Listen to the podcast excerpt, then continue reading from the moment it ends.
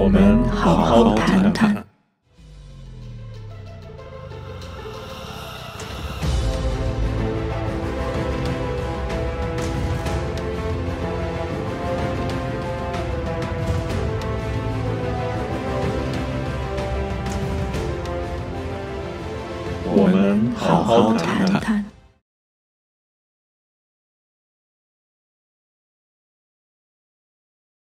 大家好，大家好，哎，能听见我说话吗？啊，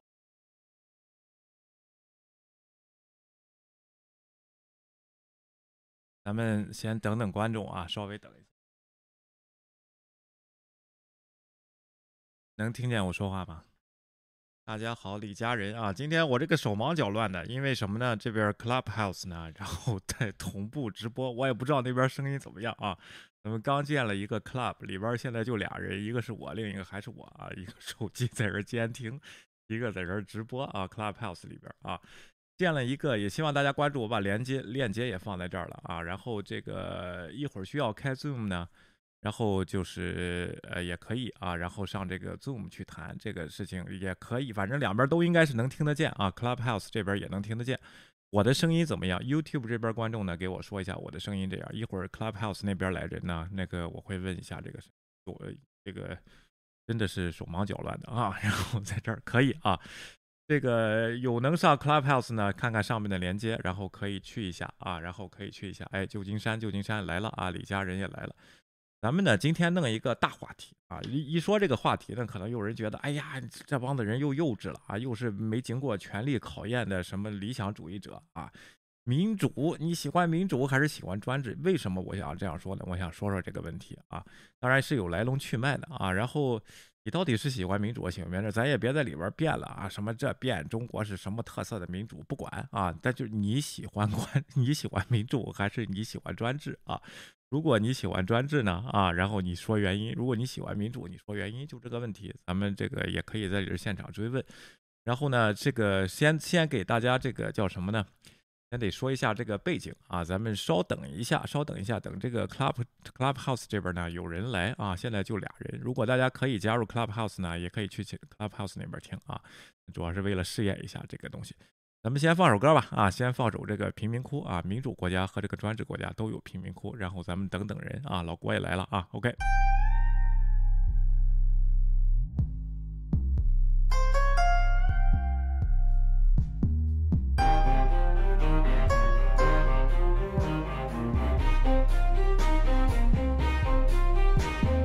日子过很早，却没觉得苦。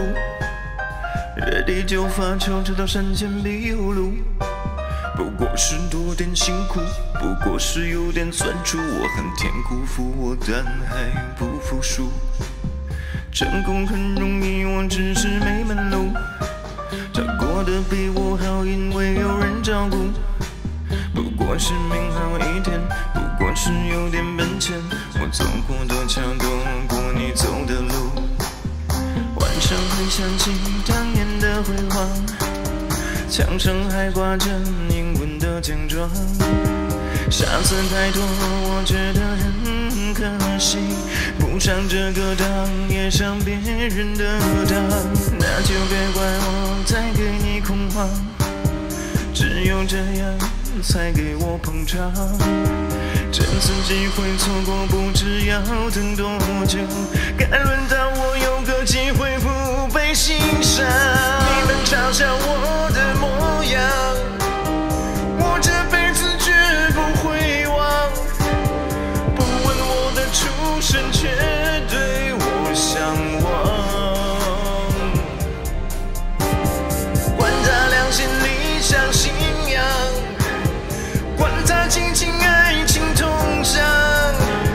不择手段才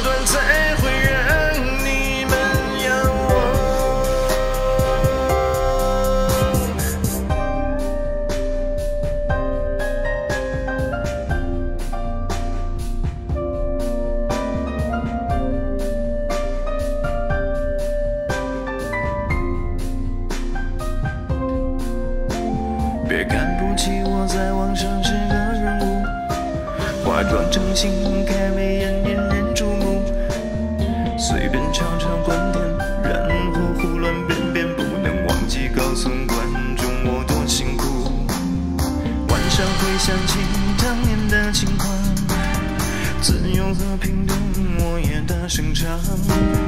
身在糟蹋无路家人要生活，对外埋怨这个种族太绝望。别怪我不给你们说真相，谣言说出来要一直坚强。这次天意不能再被阻挡，也该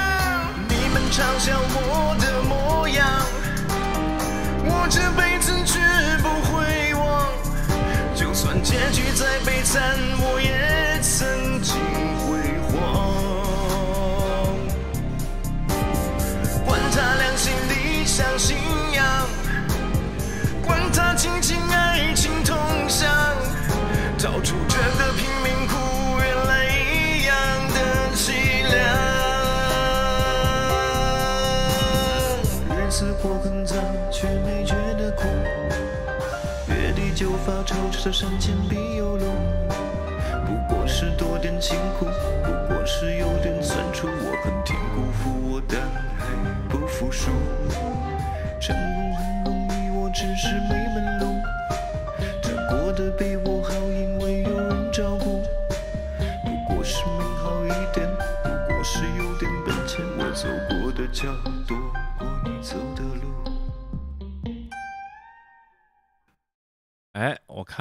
响应咱号召啊，加入了咱们的 Clubhouse，喜人喜事的 Charles 郭 同志啊，，Charles 郭，你能听见我说话吗？在 Clubhouse 里啊，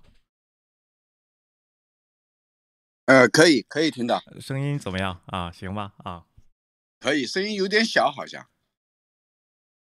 好，那我开大一点，现在应该挺大的吧？啊，哎，现在好多了。好，那个什么，那你说老郭，咱先咱先更新更新喜国的事儿吧？啊，什么？关键喜国的事儿，你现在不大关心了，你这现在搞得弄得很高大上。哪有？咱们是没没有经过权力考验的，叫什么 理想主义者？咱就得说这些大话题。不过，呃，这个喜国也是民主或者是专制的一部分，你可以说说啊，只能给大家透露透露啊。OK，什么事儿？喜国啊？嗯喜国是百分之百的专制社会啊，但是这是一个过程，就是要实现这个民主社会，先要有专制。哦，在专制的过程中，因为现嗯在他们在战斗，在他们在战争之中。革命革命啊！对对对对对。你说，老郭，你继续啊。在革命过程中，人家建立了一个专制主义、有特效、有什么叫什么优越性和效率的这么一个政权，是吧？啊，对他们现在认为他们是挺有效力的，嗯就是你比如说他们去年开始的什么线下活动，嗯他们线下活动搞得还是风风火火啊啊。嗯这个全球各地最早的时候是二零一八年年初的时候，春嗯节期间吧，嗯搞了一个全球的联动，那哎个所谓的车游，嗯那个那是第一次的这个尝试。嗯后来到了二零一九，好像是只是一些小规模的，呃，仅仅是在美国这地区的这个嗯所谓的一些游行。但是二零二零去年，嗯自从这个金融骗局开始以后，嗯，那可是他们大动干戈了。对呀、不管是对，不管是对于政府的抗议啊，嗯还是说对于那些接骗者的抗议啊，嗯都是这个风风火火。嗯。所以说，这个专制有个特点，就是骗钱比较有效率，是吧？然后你说 对对对对对，这个专制主义的这个骗钱啊，哎，贯彻的很彻底。对，从上到下的，然后还不还不一定保证能分到，都是为这个一个大利益啊，这个大目标啊，灭工来骗钱，对吧？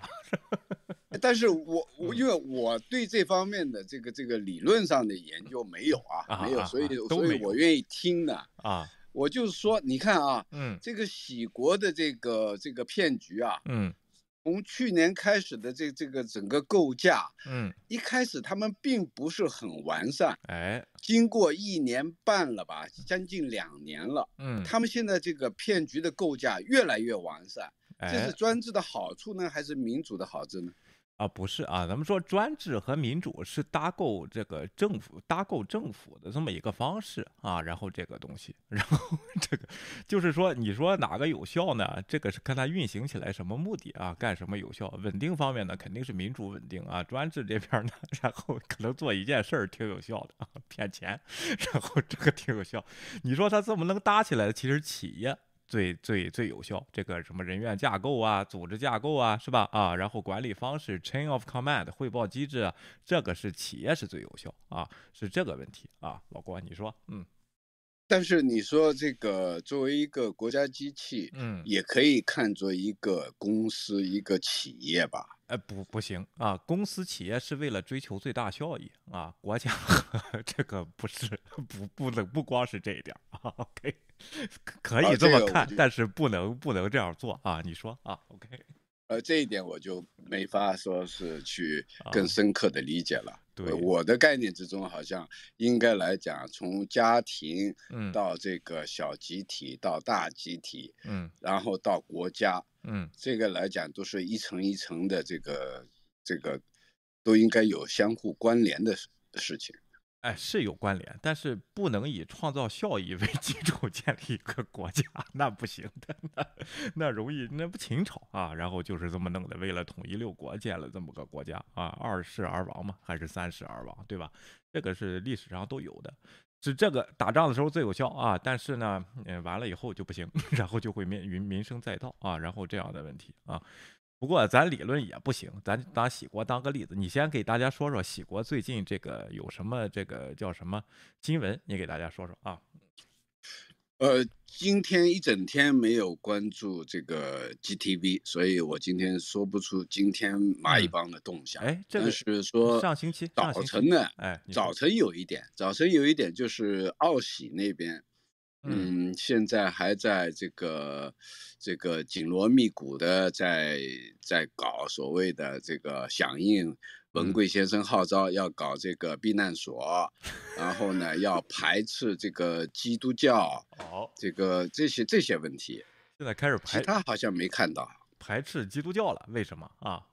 对对对，就是他这个有一个有一位老姨啊，啊，有一位老姨，其实，在奥喜的话，我以嗯前听他们这个开会的时候，这这位老姨还是本来挺受尊重的，嗯是吧？嗯呃，就是她是一个基督徒，每嗯次都是会那个特别虔诚的说一些很很圣经的话，嗯，就非非常圣经。那个，哎，那很多人也很尊重她。嗯但是呢，昨就今天早晨那个，等于是澳洲那边的晚上，他们有一个畅想，每天嗯。都有一个畅想嗯会，嗯。就是一个小时的畅想会。嗯。他在在这个会议到最后的时候呢，他提了一个建议，他说这个现在是危难时刻。澳洲这边尽管说上个周末呢有一嗯。百多万的人去抗议嗯。那个疫苗护照的事儿，嗯。这个强制疫苗的事儿，嗯。呃，但是呢，这个还是希望说大家呢多多多的在这个跟教教会接触，嗯。因为他认为只有神能够带给大家安全，，OK，其他的这这个团体啊，尽量不要去加入。但是他嗯。并不反爆料革命，哦，但是这一句话呢，导嗯。致了这个、呃奥喜里边的其他不信教的人的那个反感反感。啊，他们反感的意思是说什么呢？我们这个新中国联邦人这个群体嗯是信万佛万神的，不要去针对某个教教派。哦，如果某个教派作为一种这个叫做他们叫做嗯 messenger，就是这种这种叫传教者吧，啊，传教者啊传教者嗯肯定是为了钱骗钱的 啊，所以这些这些东西我们要去去不要去掺和太多，哦，而且呢，他们的意思就是说，嗯。这个基督教，特别是华人的教会，嗯。已经被共产党给渗透了。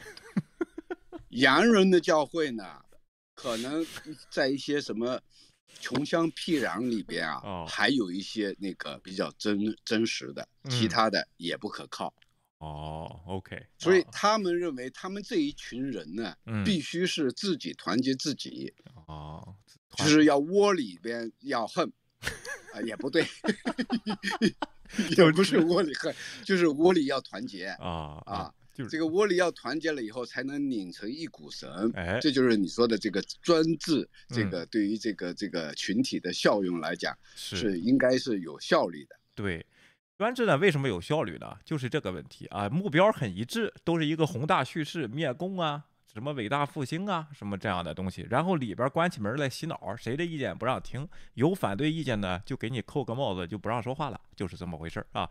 这个西国是典型的专制模型，它有没有效呢？啊，我觉得也没大没大有效，有效还得如果是企业还得看人啊，主要是用人机制啊，让这个东西这里边就是谁谁喊的声大谁有效，最后就变成喊口号的多，干实事的不多啊。虽然他也在继续推行这个老郭这个骗钱的这套东西啊，然后呃老呃那个老郭你先你先休息一下，咱们我看这个 NFP 在这个 Zoom 这边来了，那 NFP 给大家打声招呼啊，然后我看看呃 Clubhouse 这边能不能听见您说话啊。你好，NFP 先生啊。哎，各位好，各位好，你在那个 Clubhouse 上，我也没有听到你的那个，嗯，呃，没没找到你的房间啊。哎，不过 anyway 没事儿，啊啊，对，大家好，对哎我我我我我觉得就是刚才我听到说，现在你要说比较这个专制还是比那个民主这两个事情哈，嗯。这个这个我觉得到今天，如果我们还在比较哪个好哪个坏，是有点悲哀的事情，对吧？你就哎。就就我我我我说个说一个这个不太好听的话，哎。呃，这这种比较的方式，就就你你要说这种是一种嗯。一种这个这个呃意见的不同，什么什么嗯这个这个什么的不同，你还不如说这个是呃对吧？吃吃米田共共跟跟跟跟这个吃饭是口味不同了，就那么可笑，你知道吧？就是就是这样的。对我，我刚才就是说那个，刚才那位哥们儿说那个嗯。跟公司那个，我我就想说，这个是完全是不同的两个概念，对吧？你公司基本上就是在私印呃私域，就是私人的领域，是。他做自己的这种呃利益最大化，嗯对吧？他嗯，这个他他最主要的就是是寻求的一种利益，嗯。而我觉得我们在一个政府的一个呃嗯。国家层面儿，我们每个人，嗯、我觉得一个最主要的目的是寻求一个政府能更好的保护我们每个人的权利不受到侵犯。是的，呃，对这个，所以这个是完完全全是不同的，呃呃，就是不同的目的嗯啊，嗯。对。咱们等一下，咱们上上人，咱们再开始这个话题。现在还没开始，这个我这个你喜我这个就是完全是个人喜好，就是不你 不用说好坏，你就什么喜欢什么的这个就行啊。我看这个呃，Leon 在在 Clubhouse 里边，您说说 Leon 啊，给大家打个招呼啊。呃，大家好，哎，您好这个嗯这会儿这会儿有点杂音，等一会儿等会儿再说，好吧？啊，等会儿再说。好啊，我看看哎这个，哎，台湾的这个小姐姐啊，大家都非常喜欢的安吉啊，她也来了。然后安吉，你说几句话。Hello，Hello，大家好。哎，就是，对啊，我知道你今天第一次上来，就是嗯看那嗯个人不多，啊所以你要慢慢把你的这个 club 把它壮大起来。OK 啊，然后相信我们这这帮人还是很快的。不过你说 OK 啊，哎，我再拉拉下面这个朋友上来。好的啊，OK 好的啊。OK，咱们这个话题还没开始，为什么就是说今天这个事情呢？因为呢，这个瑞典的一个他们号称叫智库吧，叫 IDEA 啊，然后简称叫 IDEA International Institute for Democracy and Electoral Assistance 啊，就是帮助这个民主和选举的这么一个机构啊。然后他们的目的呢是为了推进民主，今天出了一份这个民主的报告啊。然后这个全球的民主情况啊，全球国家的民主情况二零二一的一个报告，它呢还会分这个就是说这个地区啊，然后来出小的报告。今天是 Global Launch，就是全球的这个报告的这个。这个东西的一个发布啊，然后一个发布，然后呢，咱们国内的报道呢就特别的片面。我看我为什么注意到这个问题呢？我看上推特的这些人啊，他看中文的这个报道呢，他就会去引用国内的那个片面的报道。片面的报道只给你描述了一个现象，而没告诉你为什么。这个这个报告有八十三页纸呢啊，肯定不可能只给你描述现象，肯定告诉你了原因，要不不会成为一个智库的一个报告啊。那人家这个第二句话就是 building res resilience 啊，in a pandemic era，就是就是建立一个叫什么弹性啊，弹性就是在 pandemic，也就是在这个有这个。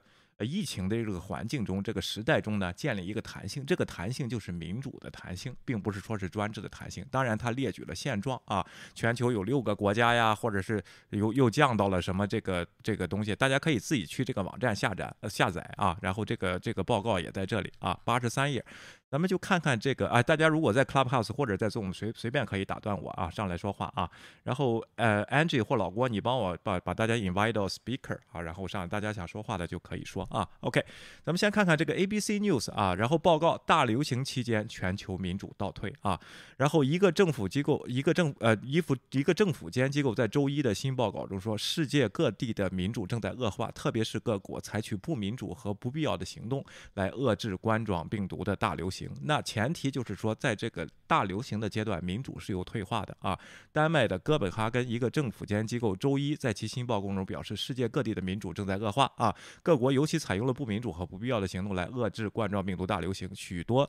呃，民主政府正在倒退啊。然后，国民民主和选举呃援助研究所或者国际呃 idea 就是这个机构表示啊，这个拥有三十四个国家组织的说，截止到二零二一年八月，百分之六十四的国家已采取行动遏制其认为不成比例、不必要或非法的大流行啊，就是采取了一些专制的手势呃这个方法。全球有百分之六十四的国家啊。然后，在非民主国家，情况也在恶恶化。他说，专制政府镇压的更。肆无忌惮，言论自由受到限制，法治受到削弱啊。然后，国际 idea 在其关于民主状况的旗舰报告中说，这这一份八十三页是旗舰报告，它各个地区还有各个国家的情况，有亚太的呀，有非洲的，有这个欧洲的，有美洲的这个这个情况，它都有，但是还没有发布。这部这份是个总的啊。然后这个问题。呃，并提到了啊，然后倒退的民主国家数量在过去十年中翻了一番，并特别提到了美国、匈牙利、波兰和斯洛文尼亚民主情况有所下降。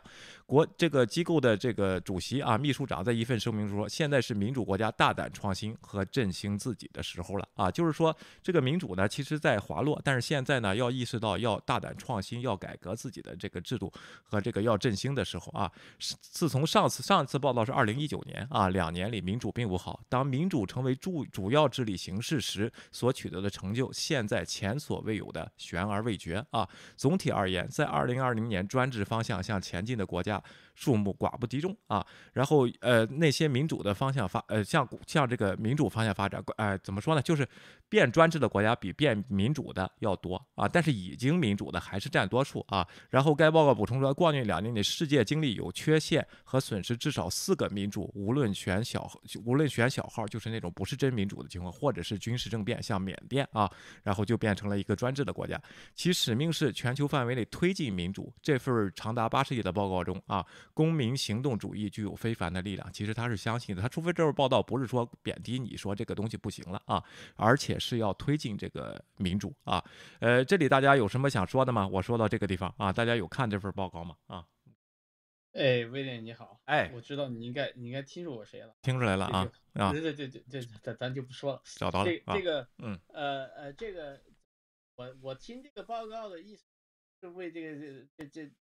民主的，就是感到危机的时候是一种担忧嘛？是的啊，不是像某一些人说的这个，就是好像往，呃，往往某一方向发展就是好的嘛？哎，那那那那那不一样的。对，你看这个文章，就是说，嗯，呃，这个事情现在是为为这个世界上就感到担忧的这个事情。嗯。是的，而且他还号召这个全球的民主国家，你要得注意变革，要奋起振兴的这个时候了。因为这个问题的一个是疫情，还有各国的国情不一样啊。咱们一会儿还说啊。然后两个原因啊，你比如说在亚洲啊，国际 ID 表示，阿富汗、香港、缅甸遭受了日益增长的威权主义浪潮，但在印度、菲律宾、斯里兰卡也发现了民主的这个侵蚀啊，就是对民主的侵蚀专制啊。为什么呢？在印度啊，因为咱们跟过一阵儿，这个穆迪啊，号称这个印度的川普，也搞一些个人崇拜啊，而且是右极右派的这个东西啊，而且又遇上了疫情，他们的一些手段呢，也是一个非民主的手段啊。然后这个东西它会导致它的民主进行腐蚀啊。还有中国的影响力，加上其自身日益深化的专制，使民主模式的合法性面临了风险。因为这些意识形态东西啊，咱们一会儿咱们频道我知不知知不不知不知道会有这样的人来啊？如果他们来，咱就问问他你喜欢民主还是专制？这个这个题目是这样设置的啊。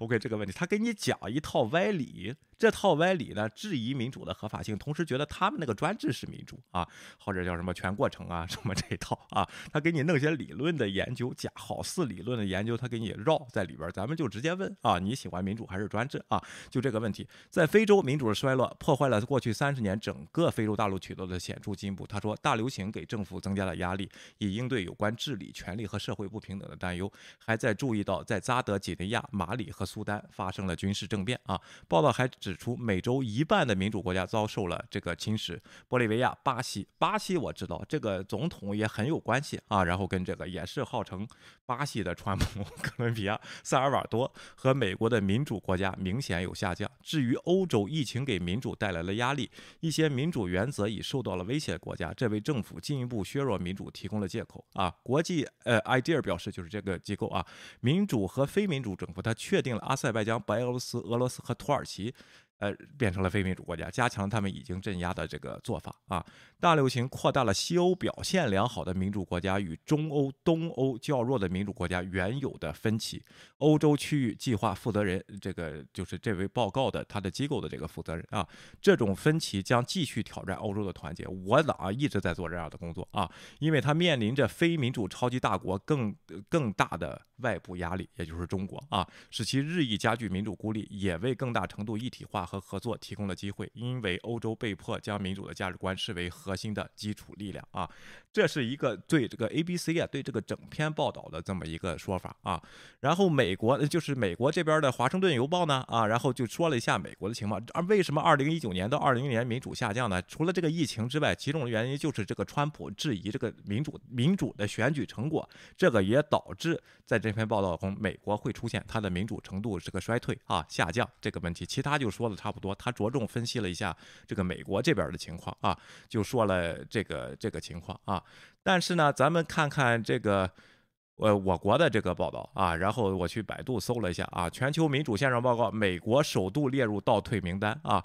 后边也不说原因，也不说背景，就开始了啊，就开始给你列，就是刚才说的那一通，人家说的是 pandemic，然后这个东西，而且在猛烈的抨击川普啊，当时是美国这个。倒退啊，然后这个问题，这个确实是。哎，威廉，跟我打断一下。哎，您说啊。哎，那百度的这个说美国民主倒退，应该是他们自己的评论吧？应该不是一种具有国际呃公信力的一个什么机构做出来的这种评分吧？不是，他是我想他是引诱这份。报告，但是他呢啊引用啊，但是他不跟你说背景，就是为什么民主是倒退，他怎么说出来，就是倒退的原因是什么？这个背景咱们刚才说了，刚才 A B C 他说的很清楚，一个是 pandemic，就是这个疫情的原因；另一个在这个这个华盛顿邮报呢，也是说在美国这边就是因为川普在这个质疑这个民主大选的结果这个地方导致美国的倒退。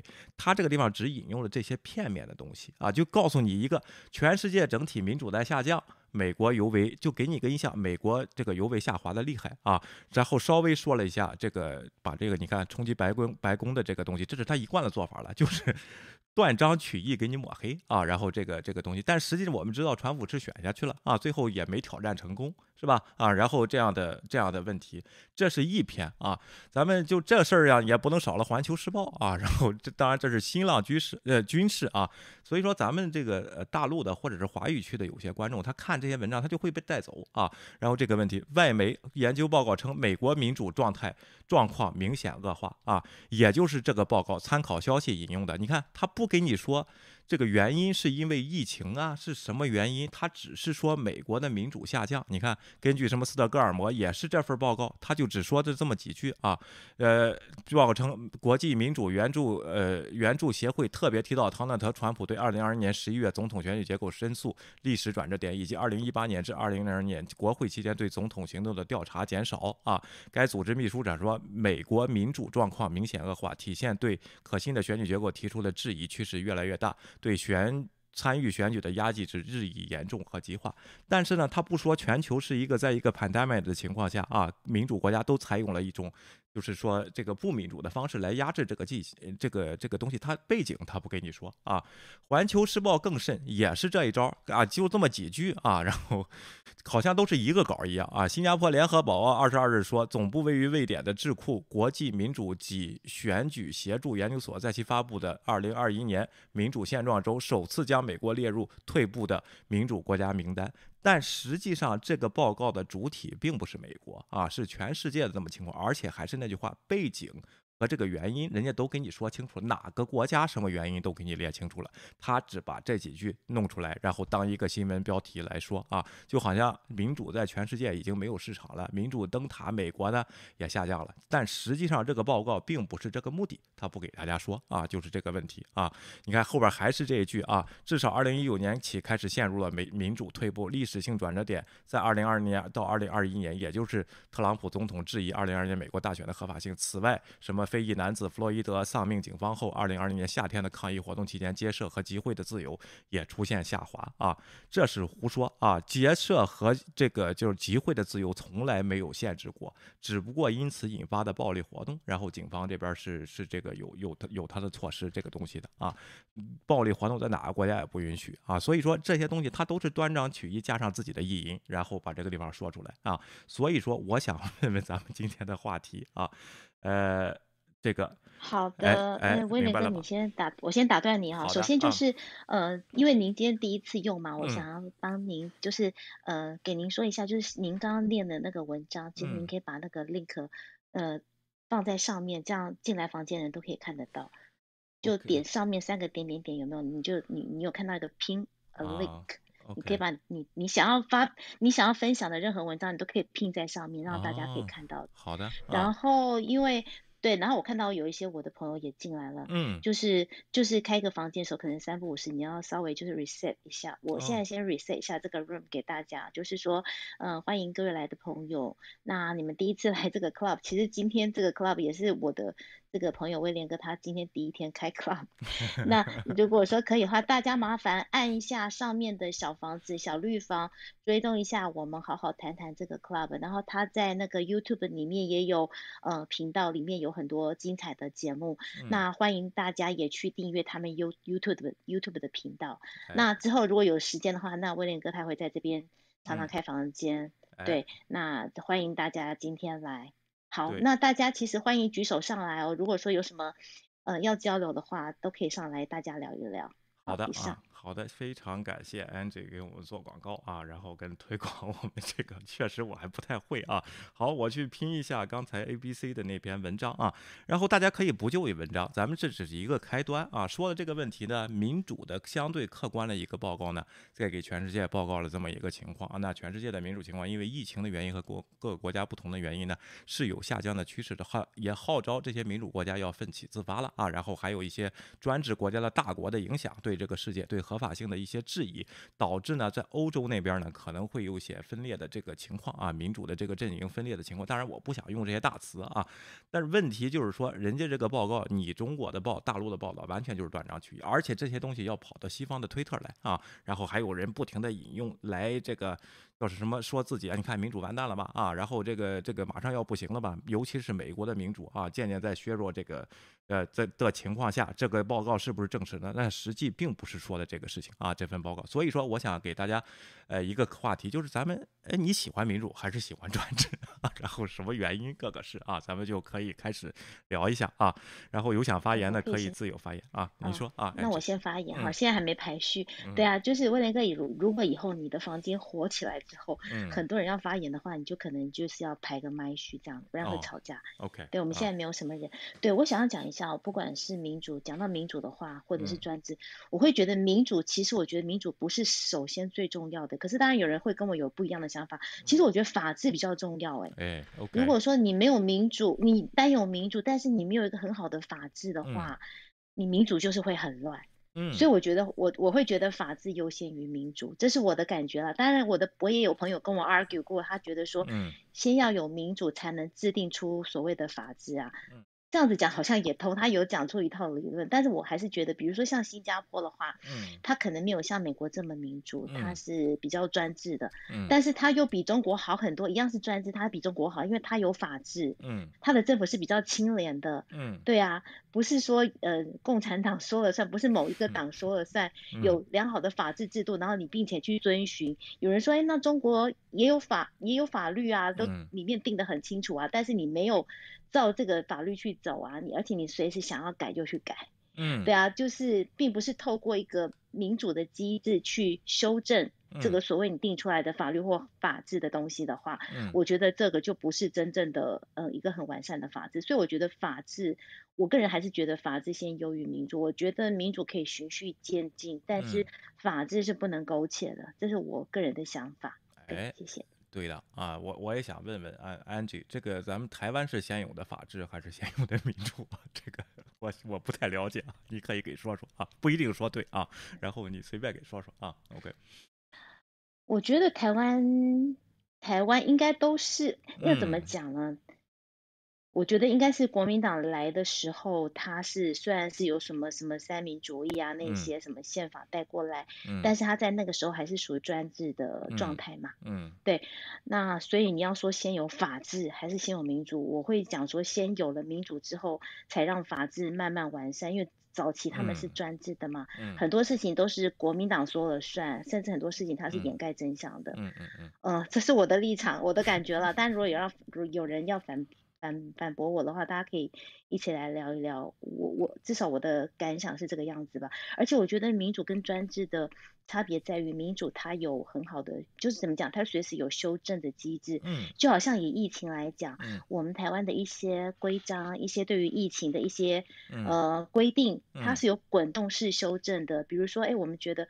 呃，这样子做其实不太好，嗯，好造成疫情的破口了，我们在修正，是滚动式修正的，就是民主有修正的机制，专制也许在短时间有极大的建设性，可能短时间你可以可以做成集中力量办大事，办成一件大事，但是相对的，它的破坏力也是无敌的，哎，它可能一瞬间就会突然间整个毁灭某一件事情啦，所以它它的那种所谓滚动式的修正，它修正的机制没有像民主这么好，嗯，对。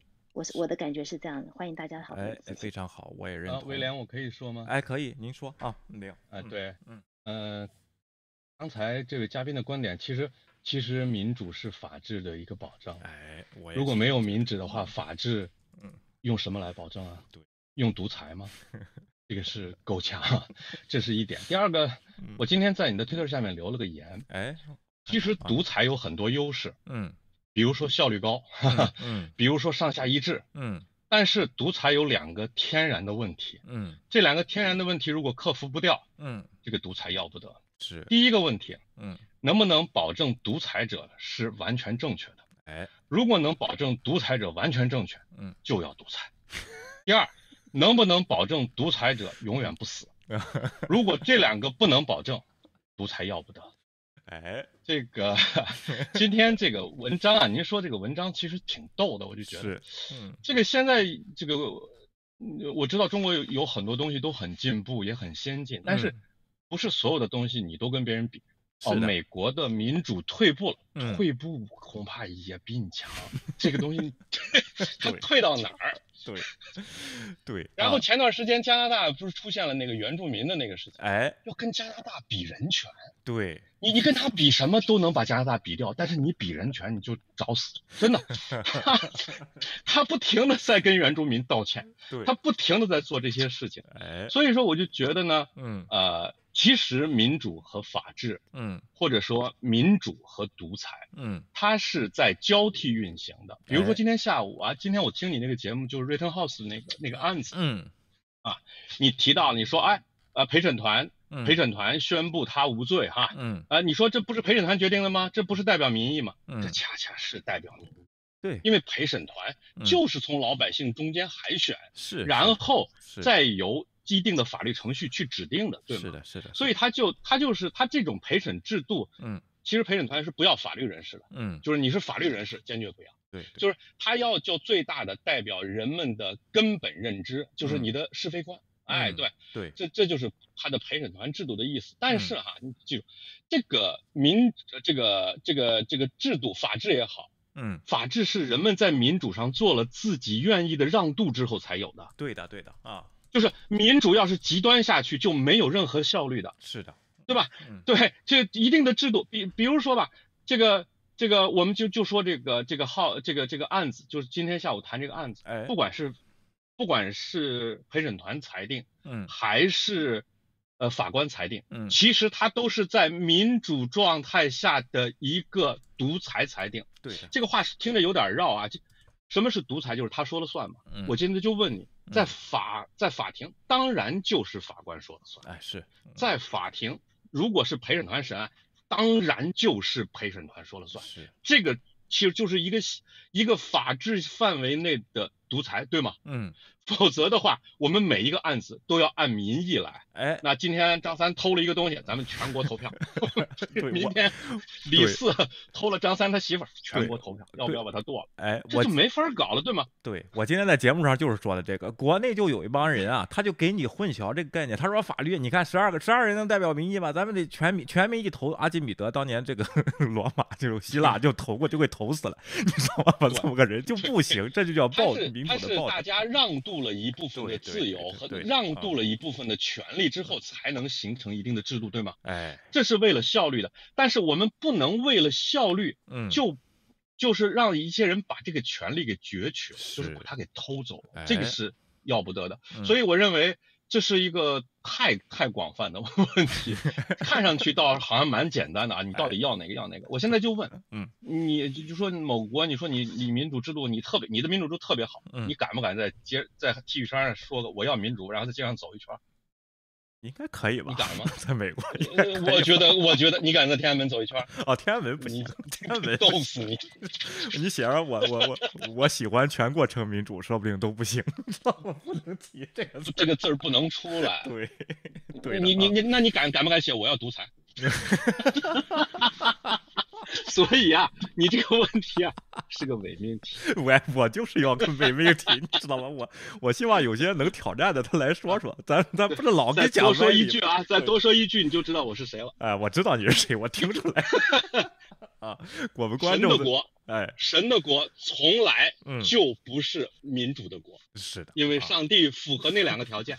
好了，我说完了，好的啊，哎，非常感谢啊，下一位想说吗？啊，然后我我哎，您说，我说吧，我我说一下，我我首先，嗯，呃，就是说对 Angie 刚才那个什么优先这个事情，我觉得这个是个伪命题，就是说，呃，这个本身呢，就是说，呃，如果一个法是没有一个是没没有一个民来受的。嗯，那么这个法就不称为我们现在意义上所谓的法，哎，那么也更谈不上法治，嗯，呃嗯，这这个东西我觉得没有必要我们去把它分一个什么要优先或者那个什么样，对吧？哎，就是说，呃，法治它肯定会保障，呃，民主呃运行，呃，民作为这个民主治理手段的一个运行，嗯，呃，肯呃它肯定是这样的，但是呢，你这个法，如果我们从宪法。呃，去创造一个政府是由宪法创造的这个呃呃这这这个概念来讲呢，你一定是要有这个民意的授权嘛，对吧？对。那民主呢，本身就是我我曾以前也讲过很多次这种是说呃主权的问题，主权在哪儿？主权在民。嗯。那么另外呢，我想。呃，说刚才那位朋友讲的几个概念，不太同意的，就是，呃，所谓的陪审团就是民意，嗯，呃，我觉得这个完全不是，呃，你如果要看清楚这个，呃，陪审团制度它是怎么选的，嗯，陪审员，嗯，然后他在什么样的这个情况下他能够，嗯，呃，他能够做出判断，对吧？嗯，呃，以在什么样的判断下，呃呃，才能够。才能够达成一致，因为陪审团毕竟是要有一个这个全体的这个，就是就看呃这个这个 Carl Rittenhouse 这个 case，你也能够分得清楚，他有十二个人，而且是他是在一个非常这个。呃有限的空间跟证据当中，嗯，经过了这个呃，对吧？所谓的这个，嗯呃，instruction 指导来做判断。对，这这这里我说那个可能那个这个量啊，他不是这个意思，他的意思就是用一个人的基本的这个认知，这十二个人去判断这个案子，他们并不是专业人士，一定程度上代表一些就是人对社会这件事情的一个认知，但是不完全不是我我同意不是民意啊。然后这个这个您说啊，继续啊，OK。对，民意的意思，General will，what I want。嗯，对，This is not what you want。对对对，Right？嗯。这个就是这这这个这这这这这这个就是呃讲，还有就是说，嗯，我也不同意说什么有呃有这个绝对正确，嗯，我们就要就一定要专制，no，这这就算这个人保证绝对的正确，我们 嗯。也不也不能要这个专制，哎，也一定是要民。对吧？对，这是这是，我觉得他说的是反话啊。不过没没关系，咱都可以分析。最近我在看这个基地啊，它里边这个 Cleon 啊，然后这个专制的这个头子就是永远不死，永远正确，最后这个帝国还是要崩溃啊。你说？OK？你说？对对对对对。然后就说到这几篇文章，我觉得我我读完这篇文章的时候，我觉得这个是一个非常呃非常这个就是说呃让人担心的一件事情。如果现在的呃民主。呃，已经到了危机，这并对世界来讲，这并不是一件嗯好的事情。我想这个文章里边也读得非常清楚，如果大家来呃去去呃大家去仔细的去去琢磨这篇文章一样，对吧？对。所以呃呃，所以在在这篇文章当中，我觉得大家可以去呃这个好好看一看，而且我也觉得这个确实是在呃呃为什么呃这个说民主现在危机呢？是因为有人在破坏民主啊！哎，对。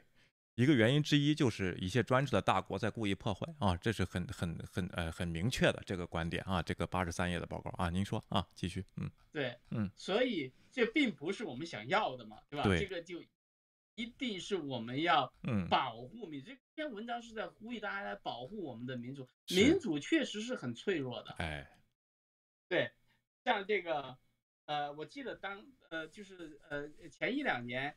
呃，耶鲁大学有一个教授叫叫 Timothy Snyder，嗯，他写了一本小册子，嗯，就有点像以前那个呃潘恩写的那种常识 Common Sense 那种小册子，叫 On Tyranny，嗯，对吧？嗯，就暴政暴君，可以弄成这个意思。哎，它里边就讲到了，其实有在历史上有很多民主的国家就被呃专政呃专专制者给篡权了，嗯，权了，嗯，对，而且其实。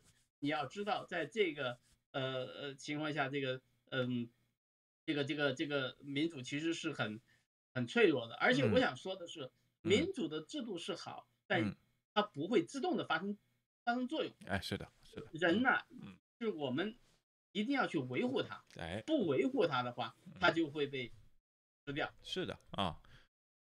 这个一九年、二零二零年就差点儿，然后这个东西，因为最近我也在看这个川普的这些著作啊，简直就是胡来啊，差差一点儿就这个东西啊。您继续啊，然后，嗯，没事，我先说到这儿吧。我看有有下面的朋友上来，让他们先讲吧。好的啊，然后我看 Harrison 啊，您要说话吗？啊。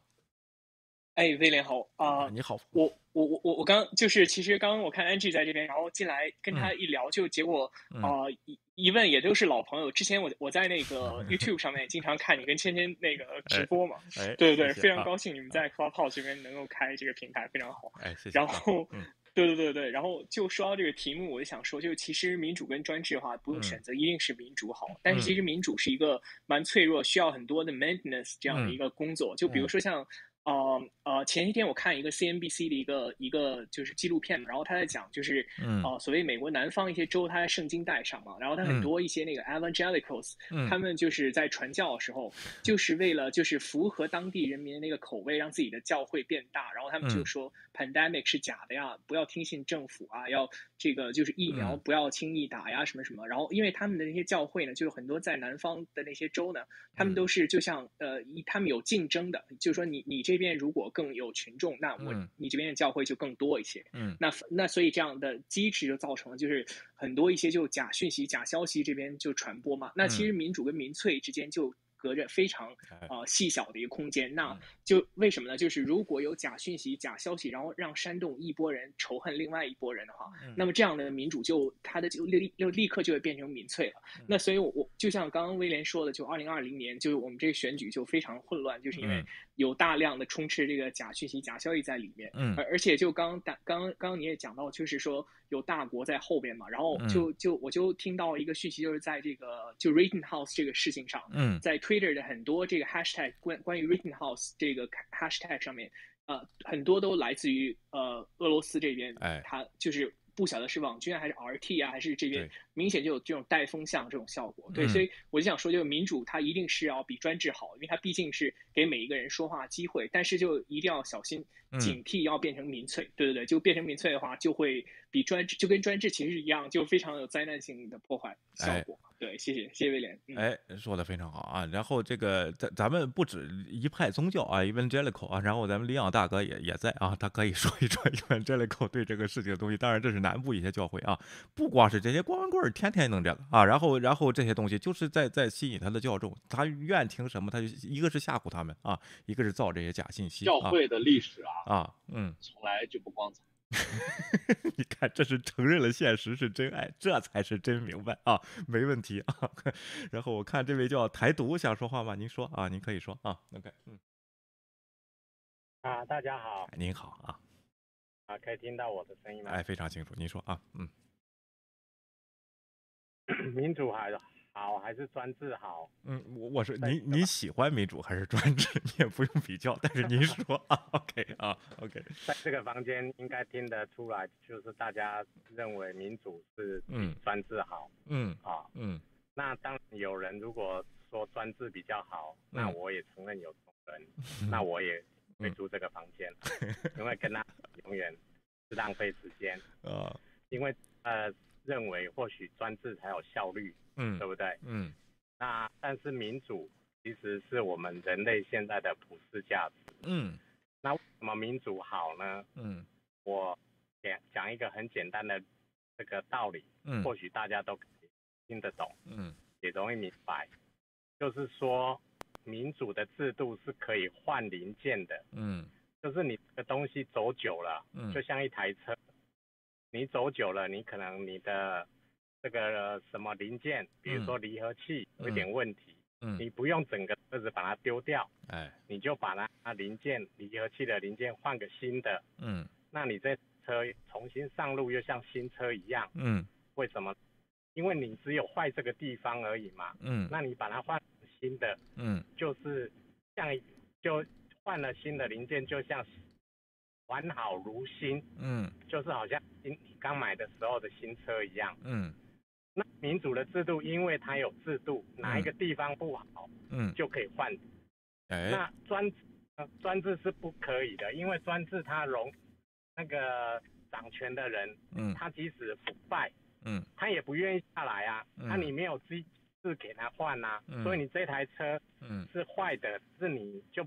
一直在那里走冒黑烟，嗯，这个滴咔的，嗯，所以这种专制的不好，嗯，那民主就说你的有什么问题，有什么贪腐，人民发现了，嗯，就把这个人换下来，对不对？嗯，下一次时间一到了选举，他就选不上，他就落选，嗯，这个就是换零件，哎，啊，民主是有换零件的这个机制，嗯，专制是没有的，专制是。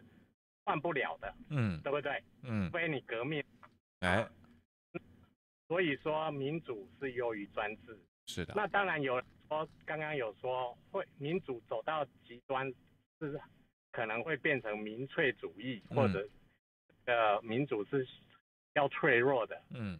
但是其实我觉得所谓的民粹主义的话，嗯啊，他他。只要在一个民主的体制，嗯，就会有机会被换掉，因为民主就是我刚刚说的有机制可以换零件。对，我想在台湾的情况，像陈水扁的时代，嗯，韩国是啊，日本是那个小泉纯一郎，嗯，韩国是那个啊总统是那个啊卢泰愚那个时代，对，不是卢泰愚，那个那个叫做什么卢武铉是不是？哎，他爸爸卢武铉，对，嗯，卢武铉的那个统治，哎，当选总统哈，其实这三个政权都很像民粹主义，嗯，对不对？大家回想起来，他们都是高举民主主义，嗯，然后在政坛上都能够取得重大的胜利。那你说这这个都是民粹主义，所以民主不好？嗯，其实不然，他们后来都能够被换掉。嗯，因为他们的时代一结束了，嗯，他们就下台，换了政权以后，对，可能就会跟他们不一样，因为大家经历了过民粹主义，会发现发现说，哎，他们在鼓动啊，到怎么样？嗯，就会大家把它换下来。所以，即使是民粹主义遇到民主，都有机制。可以保护他的，所以我们不要太这个担心民主，嗯，就是说啊，民主就是不好，你要专制才好，嗯，我觉得我的先到这里，谢谢。哎，非常好啊。然后刚才 Harrison 呢说的那意思，咱们得小心民粹主义，其实。很容易发生，只不过它没发生成。比如说这个 Stephen Bannon，他的 populism 啊，他的平民主义其实就是民粹啊，当时把我都给 欺骗了。然后这个，哎，然后哎，不过呃，这嘉宾说的非常非常的好啊，然后举的这个例子啊，然后这个咱还有人哎，安吉啊，威廉哥，我可以讲一句话啊，对，嗯嗯。好，那对，好像有回音。对，嗯，我刚刚换了一下 pin 哦，就是还是再 reset 一下这个 room，就是刚刚有才进来的朋友，就是可以 follow 一下上面的 club，我们好好谈谈。然后我上面 pin 的那个 link 呢，就是呃这个呃呃我们好好谈谈在那个呃 YouTube 里面的现在正在直播当中的节目。对，大家如果有兴趣的话，可以去。你还有其他的精彩的节目，然后呃可以的话就麻烦订阅追踪一下，然后上面的那个呃房主呢，大家可以追踪他啊，他才刚加入这边没有很久，还是新手。不过我是在来这边之前就已经先认识他，算是老朋友吧。对啊，所以请大家多多支持一下。那今天也是他人生第一次当第一次，是不是在第一次在 Clubhouse 里面开房间？那以后他还会开一些其他的主题，对。然后我我就讲一个八卦吧，就是其实，在 Clubhouse 这边呢，我想要跟威廉哥说，就是这边各种立场的人都有，有台湾人，有中国人，可能可能有来自其他地方的人，嗯，有人是支持川川普的，有人是反川的，有人是支持拜登，有人反拜登，有人支持台独，有人不支持，什么样立场人都有，所以可能就是会遇到各种立场的人上台来，哎呀，对，那就是大家互相。对对对，大家互相讨论吧，希望不要出现那个吵架状况状况。那那就是呃，其实今天这房间人不算多，所以还没有很激烈。有的时候你如果下的标题是很激烈的时候，我记得在刚开始开这个房间的时候，有一个人他开了一个房间，他的标题只有三个字，你猜猜看是哪三个字？就是郭文贵，他他的标题就写了郭文贵，然后吸引了。有应该有一两百个人进来讨论吧，就是有支持他的，有反对他的，对，然后有人讲出支持的理由，反对的理由，那一次的讨论还蛮激烈的，对啊，所以就是您可以试着去开开不同的话题。对，我我就想大家是啊，对对，我我就本来哎，我就想知道，哎，Harrison，你要说啊，你说啊，OK，嗯。哦，对对，我想跟大家推荐一下，就威廉他呃也是做了很多很很很好的歌曲，然后非常的朗朗上口，然后呃之前就其实郭郭老板他刚出来的时候，就是那呃就是他他不是说老是爆料嘛，爆料革命什么什么的。我刚开始还觉得啊，他讲的蛮好的，然后能爆出很多那个中共内部的一些不为人知的一些讯息嘛。嗯。然后还 follow 他很久他的直播，然后后来我越来越觉得他不靠谱，但是具体就没有想出为什么不靠谱。然后威廉跟芊芊这边呢，他他们在 YouTube 上做我们好好谈的这个节目，然后他非常系统的揭露出郭文贵这边为什么不靠谱。对，所以所以大家如果有相相关疑问的，可以。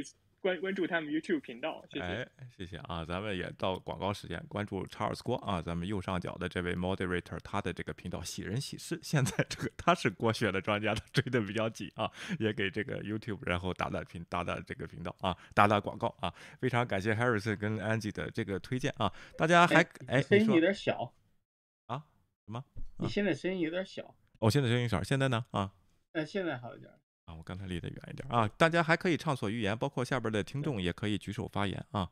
然后，哎，我可以现在再说一下啊。好的啊。对刚才对那个 Harrison 讲，我跟 Harrison 也是经常聊了，这聊的很久了，都是其实挺熟的了。嗯。但是我就是说想要呃回应他一下，关于这个民主跟民粹，这个是差的十万八千里的东西，它不是不是差的那个什么，只能说民粹主义的现象可能会影响到民主的质量，我承认这一点。嗯。因为有很多很多的呃呃东西，但是这个并不是说不可以。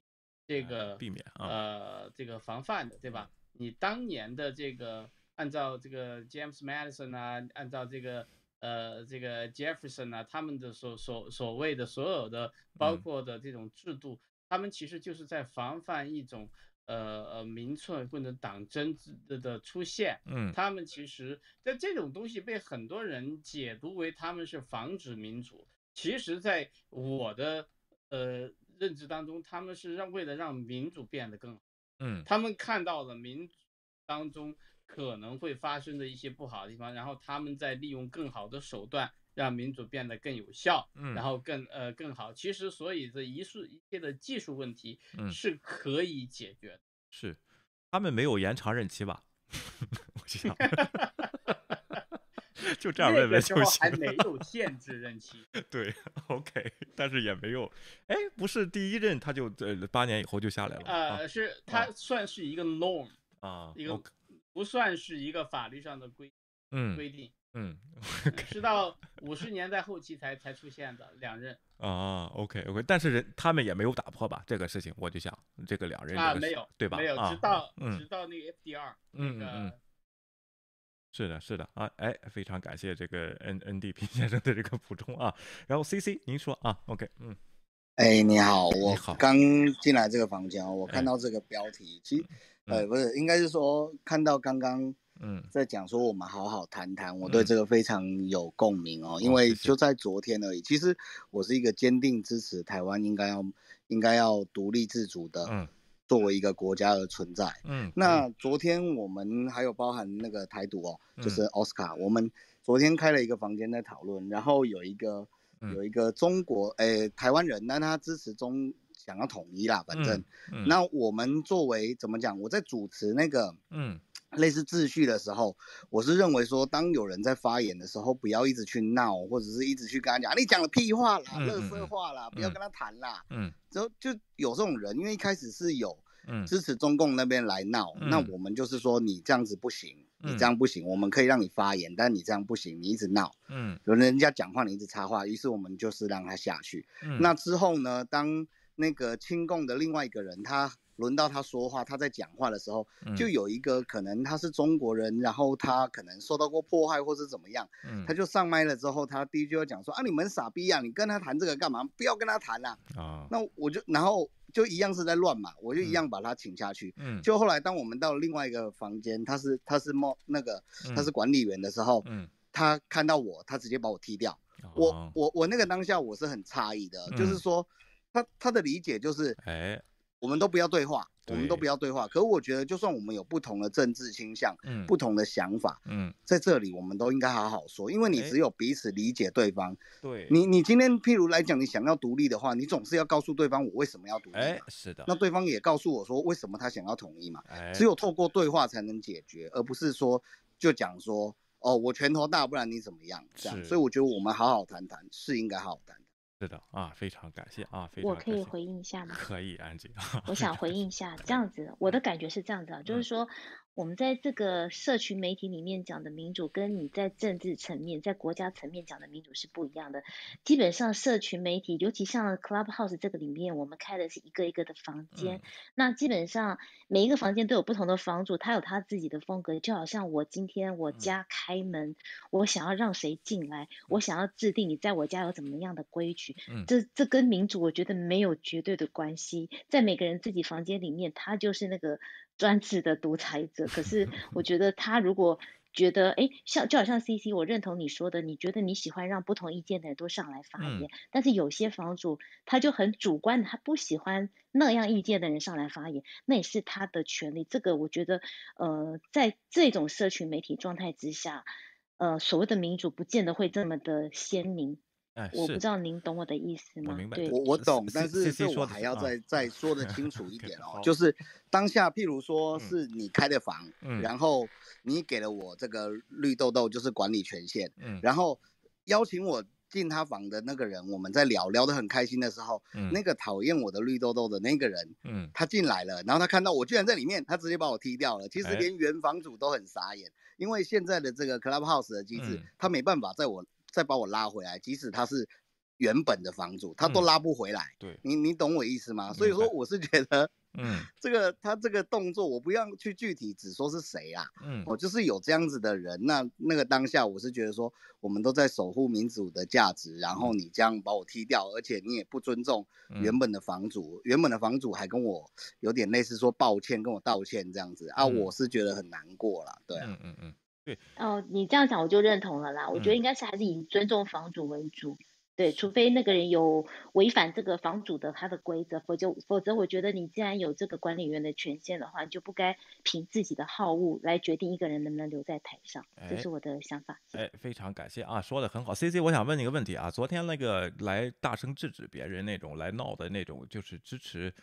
呃，专制的，呃，不是，不也不能说吧，他反正带着他的观点来，你有没有问他，他喜欢民主还是专制？你有没有问他这个问题？哎，那个来闹的那个支持中共来闹的那个人，他根本就是来来骂街的，哦，所以根本来不及问他，就他上来他就一直插别人麦，然后。呃，管理员就是我记得是奥斯卡，把他移下去，移下去之后，我又他又举手，我又把他拉上来，因为我也是管理员，我又把他拉上来，他又继续闹，奥斯卡又把他移下去，我又把他拉上来，他还是继续闹，好，然后又被移下去之后，我就不理他了。那我后来说来闹的。呃，后来他把我踢出另外一个房间的，这个是，他是虽然是中国人，但据我所知，他的理解他是反反共的这样子，就是说，后来因为你想嘛，作为管理员的话，你的处理应该要是一致的，嗯，那。这个亲共方他进来闹，我们制止他。当然，你反共方进来进来闹的时候，我也要制止他，是不是这样子？对的，对的啊，这个是一致的啊。其实呢，刚才 Angie 说呢啊，这个威廉，你的声音又变小了。哎哎，我离近点啊。然后这个这个，我想说一下啊，咱这个就是说，对对民主好像这个咱们得有一点共同的一些这个东西，这个咱们慢慢摸索中都可以建立起来，没有没有问题啊。包括我们的频道这些发言都是一样的啊。光棍儿其实他的行为就是在 损这个损害这个民主人允许的事情呢，他要做的过边界啊。这个老郭可以来谈一谈。你你你听了这么半天了，你觉得这个咱这郭总统做了什么有违这个民主的事情啊？啊，Charles 啊，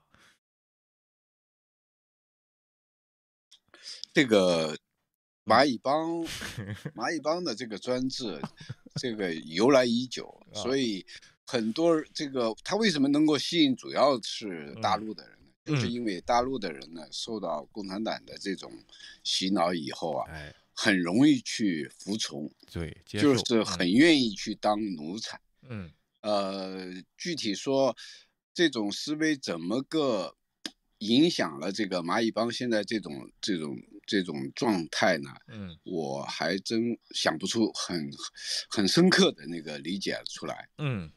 对啊，实际上观念啊，也就是说立场不同啊，他们是坚决反共，但是他们的行为模式跟共产党又是一样，这个就很奇怪啊。所以说，我觉得有些人受骗的这个原因，并不是因为他的立场和他的政治见解的问题，是他这个人性是怎么样。这个可以咱们慢慢的深后深深入再谈啊。包括我在 Clubhouse 里。我经常进来听，然后听到的一些现象啊，也有一些共同点。当然，咱们不不会按这个谈，任何人说任何观点都可以。但是，呃，第一，您说的时候我尊重啊。再有这个有问题说的不符合逻辑或者不符合适合事实的时候啊，我会追问啊。然后这个当然，呃，如果这个各各个 moderator 可能也也能做到这个东西，咱们轻易不踢人啊，只要不捣乱的情况下啊。然后这个我一会儿把它写在这个我们的规则当中啊。当然写完了以后遵不遵守还得看人来执行啊，这是。是有问题啊，呃，这个 YouTube 这边有一位说，民主也是选的精英治国，专制一般都是选的关系治国啊，那哪个比较好呢？啊，当然民主是选的精英治国，专制一般都是选的关系治国啊。OK，那是能关系能选出精英来吗？我就不知道了啊。然后是怎么确保这个是精英啊？然后是这个问题啊。呃，我看这个各位还想发言吗？啊，下边的听众有没有想发言的啊？可以举手啊。然后。这个过程中，我想看看啊，利奥啊，您说说，嗯。哎不在啊。OK，看看还有谁想说话吗？啊？哎，我再 reset 一下这个 room。不好意思，我 reset 好多次，因为我看到我我有朋友进来，我要跟大家介绍一下这个房主威廉，他是我在 Clubhouse 来之前就认识的朋友，然后今天是他自己第一次开房间，他第一次创这个 club，然后他在那个 YouTube 里面有一个经营蛮久的一个频道，那里面也蛮多精彩的节目，另外还有一位很棒的。也是我很喜欢主持人叫芊芊，可能大家在节目里面会之后会听到她的声音。当然，现在大家如果去去追踪那个呃 YouTube 的频道的话，也会听到另外一位主持人芊芊的声音。那欢迎大家就是加入按上面的小绿房加入这个 Club，之后还有很多其他有趣的议题会开，然后大家也去追踪一下 YouTube 的频道，谢谢。那欢迎下面我的朋友，你们可以举手上台，我们一起来聊天。今天不是什么很严肃的，哎，是应该是严肃的话题，但是我们可以轻松 聊，谢谢。可以轻松聊哈，Harrison 啊，你要说话，你说啊，嗯。哦，对对对，我想跟大家就隆重推荐一下，就是啊，威廉跟芊芊这个频道，是因为就是我在 YouTube 上就看到很多华人的关于评论美国政论的一些东西嘛，但是大多部分都是立场偏保守的那所谓的川粉的频道，要么就是某气功团体的那些频道，就是所所以所以就是我觉得立场比比较偏就是 liberal 这一边的，我觉得是非常少的。然后威廉跟芊芊他这个频道就是非常优质的一个频道，所以大家就是关注一下啊。YouTube 频道啊，我们好好谈谈，谢谢。哎呀，谢谢这两位连续两波广告，我脸都红了。然后这个非常感谢啊，Angie 跟这个 Harrison 啊。然后咱们还是感觉不到你是会红脸的人。我我我能感觉到啊，有点发热。OK，然后平时感觉不到，因为你见不到我的脸，然后你肯定是感觉不到了啊。OK 啊，咱们还是回到这个。感谢威哎威廉把这个第一次这么给我们哈。那也不是第一次，以前试播过是吧？以前试播过啊，然后后来呢，连密码都忘了，然后又重新申请了一个。对，这这个我我也是前前面这段时间来，这段时间不太来了，我觉得太激烈，就是大家都是立场站队以后，然后对。就很难平和的听别人讲了。是的，可能不太符合我们好好谈谈的这个好好。哎，这个刚才刚才人家指正我那个，就是说，嗯，啊，陪审团不能代表民意，完全接受，嗯，没问题，是我的概念自己发生了一点错位，嗯，其实其实这种错位，我们在我们在很多的呃事情上都会发生这种错位，对，错位以后我们自己还不知道，我们自己还觉得自己特对，是，这个时候就容易出问题，对，大家都谈到了民主的脆弱，嗯，呃，我想谈聊聊两句，嗯，它的。宝贵，哎，就是这是非常宝贵的东西。嗯，在我们人类来说，很多宝贵的东西往往都是比较脆弱的。是啊，宝贵的东西需要保护，宝贵的东西来之不易。对，那个再有就是淘这个这个东西宝贵到什么？宝贵到很多人不知道它的好，哎，不了解它的好就去攻击它，嗯，就去轻视它，嗯，呃。怎么说呢？我觉得，我觉得这个是一个遗憾。嗯，我我我真的是很很盼望着，啊，华人都能有有机会来享受这些东西，然后来再来讨论这些东西，再来批评他，再来挑他的毛病，这都没毛病。对。但是你不能，你不了解他，你就因为你的立场或者因为你的某种情绪，哎，你就去敌对，嗯，这个就不，嗯，不能自洽。对的，对的。或者是被一些不自觉的东西给宣传、给洗了脑，然后又加上自己呢，又好像要要表现一下自己，就是还不是这个。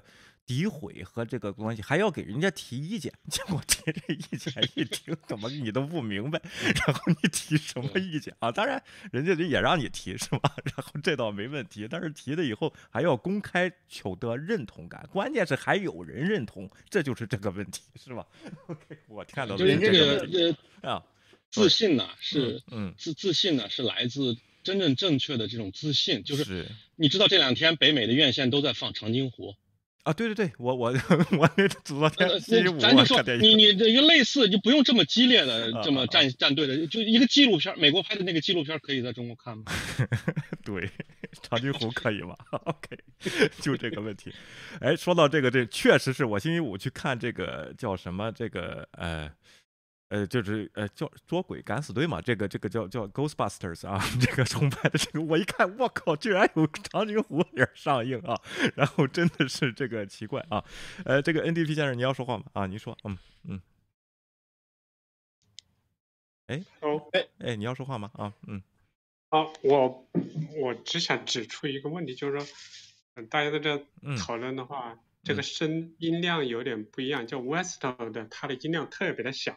然后我为了听清楚，我把声音量也打大，但这样的话，其他人讲话的声音又太大了，我又我的关小，关小又听不见 Westel 的。好好好，我我我很纠结，我我大能解决一下这个问题。我开大一点，现在好了吧？我我是离得比较远啊，刚才一一说高兴了，我就有点往后仰因为你的声音和别人的声音的这个音量的差别太大了啊。如果大家都小，那都好，那也好了；如果都大，那就都大，就是。可能是在不同的平台都在转播吧。哎，对的，对的啊。但别人的声音的话有点小差别，但是嗯，差别不大。对，哎，现在怎么样？现在我的声音行吗？啊，现在可以，现在行啊，那我就保持这个距离啊，非常感谢。我记得原来我们谈到，嗯，咱们别别别说民粹了，这这个就肯定是不对的啊。嗯。谈到爱国的时候，我记得那时候谈过爱国和狭隘民族主义，对吧？嗯嗯。我记得有一个非常简单的判定标准，嗯，就是说，嗯，爱自己不恨别人，哎，这就是爱国主义。对，如果是。爱自己就非得恨别人，我站起来了，那你就得趴下；我强大，那你就得蹲着。这样我觉得可能就不能算是一个比较高尚的爱国主义，他就要要有这种狭隘民族主义的这种这种影子了。是的，是的，这其实是一个强大起来的民族需要自己很警惕的事情。对，这个可不是说的空话，真的是这样。对呀，当年这个希特勒啊，就是弄的这一招，还不接受教训，还关键是意识不到啊，是这个别说航母要打谁就打谁啊，要灭谁就叫谁，让出来谁见面给谁打电话就给谁打电话。这个彭帅这个事情啊，今天我又有有了新的这个理解啊。为什么就是人家这个 WTA 这个主席啊啊，呃，确实是想找这个彭帅，然后说，呃，就是说你身体怎么样啊？你有没有受到威胁？哎，他就不给人家回电话，他就找那个国际奥委会主席去回电话，这就是一一种傲慢的这个情况，连礼仪都不懂，这种东西，你说说这叫自信吗？啊，这就是今天好像台湾好像又出了一个事情，就是好像，呃。必须得证明证明自己不是台独企业才可以在大陆做生意，这个怎么证明啊？这个事情我这我也弄不清楚。啊，你说说啊。对他应该要承承那个他应该有呃波及到的应该是台湾一个叫远东企业集团的哦，那他的那个总裁应该叫徐旭东吧？就是说好像有给他罚款了。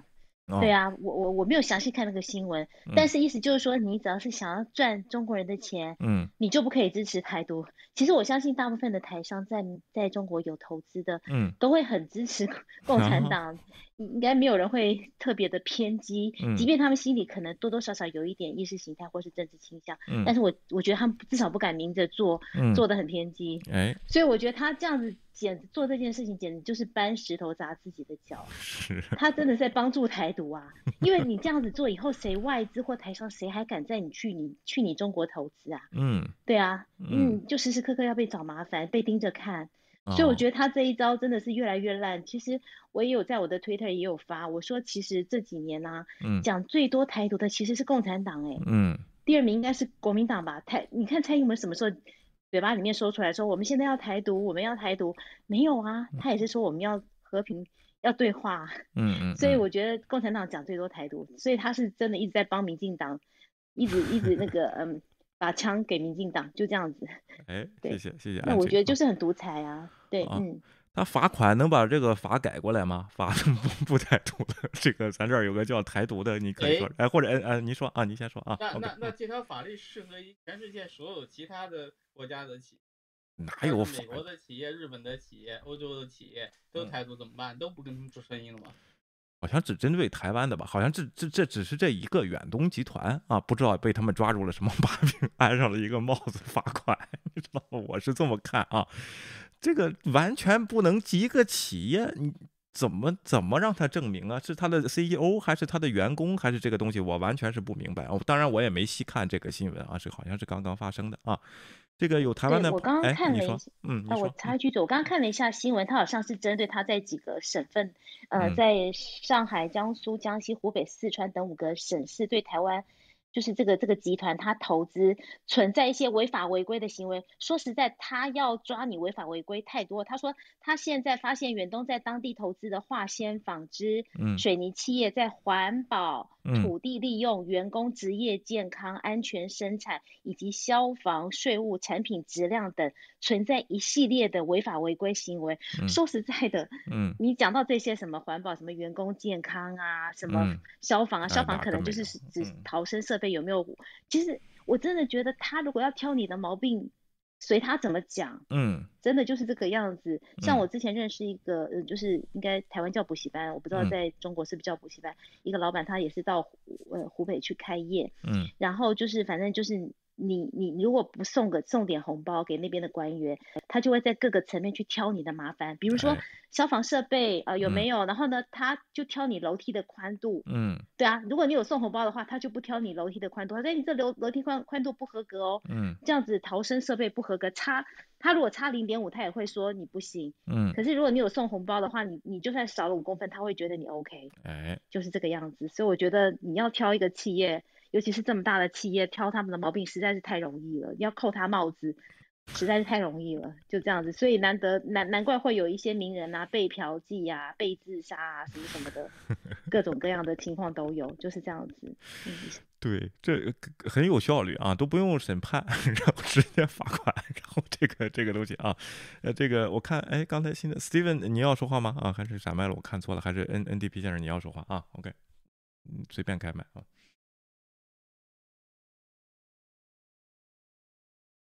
Hello，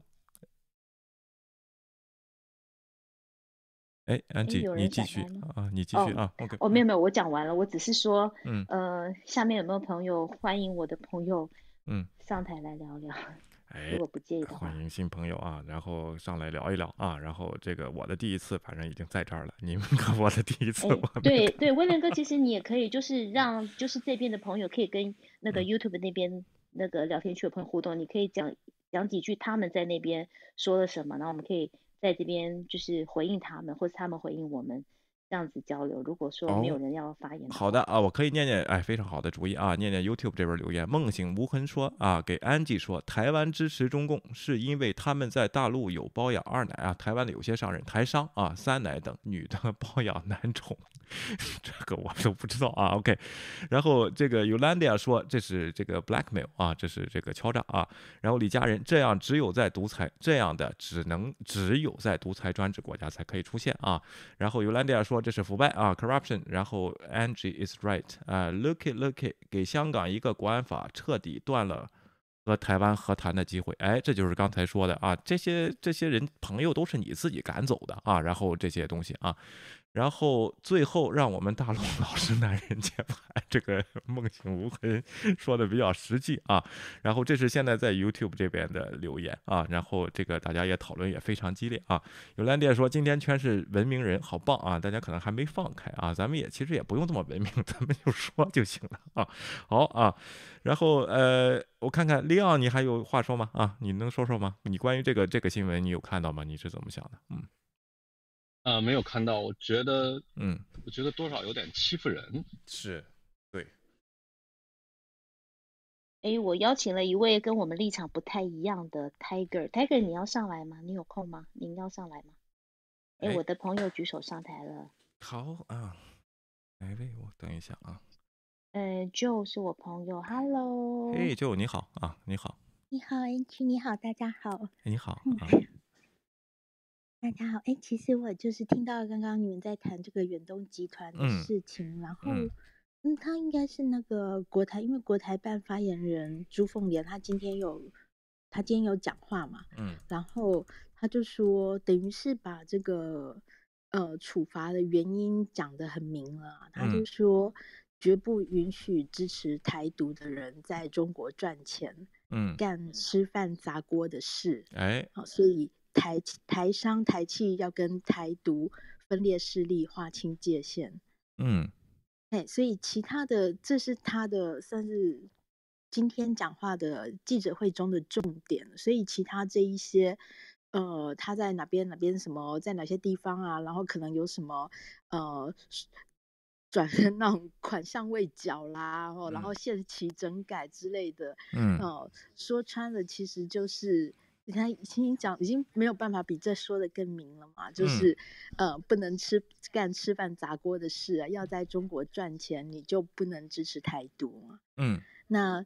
那但是为什么远东集团会被认为说是支持台独？而是因为远东集团它其实一直都是呃是国内一个很大的政治现金的那种 金主，就是他们他们一向都会捐很多钱给候选给然后每个党的都会有，嗯，那这是合法的，就是他们会在选举的时候做政治现金这件事情，然后他们有捐给。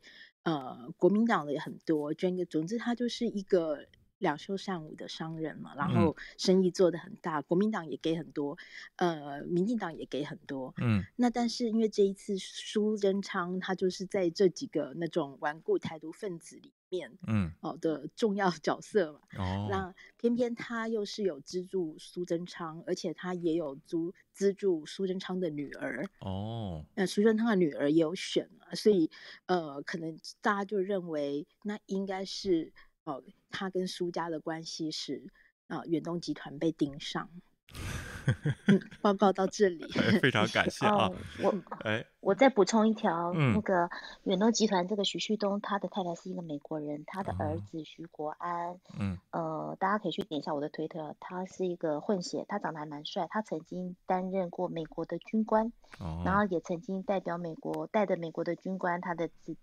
就是兄弟们去伊拉克参加战争，已经打过两次仗，嗯，所以他跟美国的关系渊源也是蛮深的，哦，所以大概看一下吧，这个是我们台湾一个很有钱的一个台商，非常有钱，他应该。两边关系都不错吧？哦，OK，所以说他这个判定标准，根据这个德国之声的报道是捐绿大于捐蓝啊，然后就是捐的绿党的人比较多，钱比较多啊，然后呃蓝蓝蓝营呢他捐的比较少啊，相对于说这个判断是他态度啊。那我想问问你，这个 Mercer 啊，然后美国这个是怎么评判的？这个共产党让他去中国做生意嘛？啊，然后这个问题，这怎么老不一致，欺负人啊？像刚才讲的，哎，我看有位新观众 Tiger 上来了，你要说话吗？啊，啊，我刚进来啊，我再听一听吧。远东集团这个事情我也不是很了解，但是，哎，共产党以商逼统这个策略应该已经非常明显了啊。我想问问您，您喜欢民主还是专制？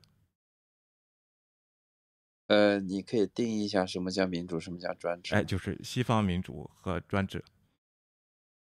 定一下专制好吗？西方民主我不喜欢，很明确啊，不喜欢。专制需要我定义一下啊，就中国这样的啊。哦，如果你只是说喜欢，我就说美国和中国的体制，我更喜欢中国的体制啊。为什么？什么原因呢？啊？呃，效率高。哪方面啊？哎呀，我是结果导向啊，我觉得结果更好吧，就这样，很简单的一个逻辑。什么结果更好啊？呃，你你怎么说呢？我我我不认为，首先我不认为个人的所谓的一些权利就是不可侵犯的。我觉得在某些特定条条件下，少数人或者几个人的权利是可以。被呃大多数社会的利益所侵犯的，什么权利可以被侵犯？呃，比如说言论自由。OK，生命呢？保障呢？也可以。呃，生命保障是这样的，呃，不是所有的生命都是一致的，就是说，哎，不是不是，有的时候需要有 取舍啊。OK，怎么取舍啊？谁的生命比较重要？呃，这个要每每个个个个案个案讨论，分开讨论吧。分开讨论。首先，前提是说，如果不同的人的生命的安全有抵触、有冲突的时候，那么不同人的生命可能，呃，什么造成不一定是一致价值。比如说，我举个例子吧。啊，呃，在一个医疗系统崩溃的时候，呃，可能年纪非常大的一些老年人，嗯，和一个非常年轻的人的生命要做选择的时候。倾向于选更年轻的生命是比较正确的做法。OK，所以说是专制更容易让人做这个选择，还是民主的这个制度？当然，你可以说国力不一样啊，咱只谈民主和专制这个东西是让人做这种选择啊。是这样啊，我为什么非要让你定义这个呢？我就首先就觉得这个对立，就首先，呃，没有你没有定义什么叫民主，什么叫专制，你怎么定义民主和专制啊？呃，我没有这样定义过，我不是这么简单的看问题的一个人。那那 OK，那我这个这个问题就想这么简单的让回答，那你就是没有答案了啊？你是更喜欢中国？对对，我没有答案，我我比较喜欢看具体的政策和具体的体制。OK。然后您的观点是因为人和人是不平等的，所以说有些人的利益就可以被牺牲啊。然后是因为正因为专制呢，这呃可以做到这一点，你就觉得它比较有效率啊，达到一个结果啊。呃，不是，这不是我的意思啊，那你是什么意思？刚刚说的一点关系都没有。那您的意思是啊？呃，首先人和人本来就确实是不平等的，这个是没有办法用制度去在生命上，这个是现实，在生命上的啊。对，在生命上，有的时候你是要做出取舍的，然后在你需要做出取舍的时候，是可以有更好的选择的。对，是谁？是别人替他选择吗？还是怎么着？还是他自己选择？你这这个选择的这个当然是别人替他选了，没有人会自己选死的。哦，OK，那我就是说你的你的命是可以被别人做呃别人做做谁谁呃别以以别人的这个利益来。来来做决定的取舍的，我觉得这是一种生存者谬误了，因为你生存下来了，所以你当然看到了舍弃别人利益之后获得的我不是说这个东西是很好的一件事情，我只是在说，在你需要做出选择的时候，是第一，这个肯定是别人来选的；第二，这样子选择确实是有优和劣的区别。OK。在什么情况下需要？就咱就这么说吧，中国有什么案例他需要做出这种选择啊？或者美国？啊，这个我暂时还不知道啊，因为我确实不知道中国有什么这样的案例。呃，不过在西方国家确实是有过啊，就是我刚刚举的那个新冠的例子。新冠的例子。哎，好的，我先啊，哎，那个威廉哥，我先打断一下，我我觉得那个。等一下，我们先让柴油机下面柴油机老师他讲一下，因为我觉得他关于民主跟专制可能会有很好的论述。哎，因为我听过他之前在别的房间的发言。对，那柴油机老师你在吗？柴油机先生您好啊，嗯，您说，嗯，对，谢谢。呃，先先提一个小建议，Weston，你的声音太小了，所以影响了刚才的这个交流的一些效果。哦哦，好看，然后这个，呃，然然然后别小虎老师，这个呃，当不起，不好意思。嗯，我只是简单的想说一下，我个人对于民主和专制的一些简单的看法。其实这个基本上也是常识了。嗯，民主的基础价值就是认定人是应当是自由的。哎，而人要实现自由呢，人和人之间应当是平等的。嗯。但是人又要通过社会化的生活组织在一起，那么如何决策公共事务就成为了一个难题。嗯，所以呢，形成了在自由和平等的基础之上的一种民主的决策方式。也就是说，一切公权力的最终本源是在公民，是在人民。所以，主权在民是民主的一个简要表述。是。然后呢，大家参与到社会当中，平等的对公共事务进行决策，这就是民主。嗯，那和民主不同的呢，就是我们叫它专制也行，叫集权也行，叫独裁也行。就是说，公众事务由少数人或者由一个人，嗯，来帮大家决定。嗯，那么这个谁好谁坏呢？我先不说，我先搁一边。我只想说一下，反对民主意味着什么？嗯，反对民主意味着，这个人要么主张我比在座的各位都聪明，哎，都更有资格，哎，或者说在座的各位都是垃圾，或者他主张的是。我和在座的各位都是垃圾，但是有某个人或者某个组织非常了不起，所以我们必须听他的。哎，我也不能说有这种主张的人一定是对是错，但是如果您遇上这种人，最好离远一点。哎，说的非常清。哎，那个威廉，我我我想补充一下。啊，您说啊，嗯嗯，Tiger 说了，他说脱位期间这个替别人嗯做这个呃选择这个生命的，在美国有，中国没有。我在想，当时他可能忘记了那个武汉封城的时候，嗯，呃，然后这些警察拿着什么铁的这些钉子去，呃，去封人家门的时候，我不知道这个属，呃，是是谁在替谁做主啊？嗯，对吧？这个不是啊，我们刚刚在讨论一个生命的选择的问题，我们没有讨论限制人身自由。武汉封城，然后不是生命的例子吗？我我记得有一个例子啊，有一个这个好像小儿麻痹，就是有点痴呆的这个小朋友，因为他的父母去世了呢，然后他在就饿呃他他在屋里差点饿死啊，就是差点被选择了生命啊，因为这个隔离这个问题，这是不是属于被人选择呢？啊，这个事情。哦，这个首先不是一个政策上的问题啊，在西方很多国家是有政策上的选择倾向的，我们讨论的可能不在一个层面上。啊哦哦，您层面是 OK。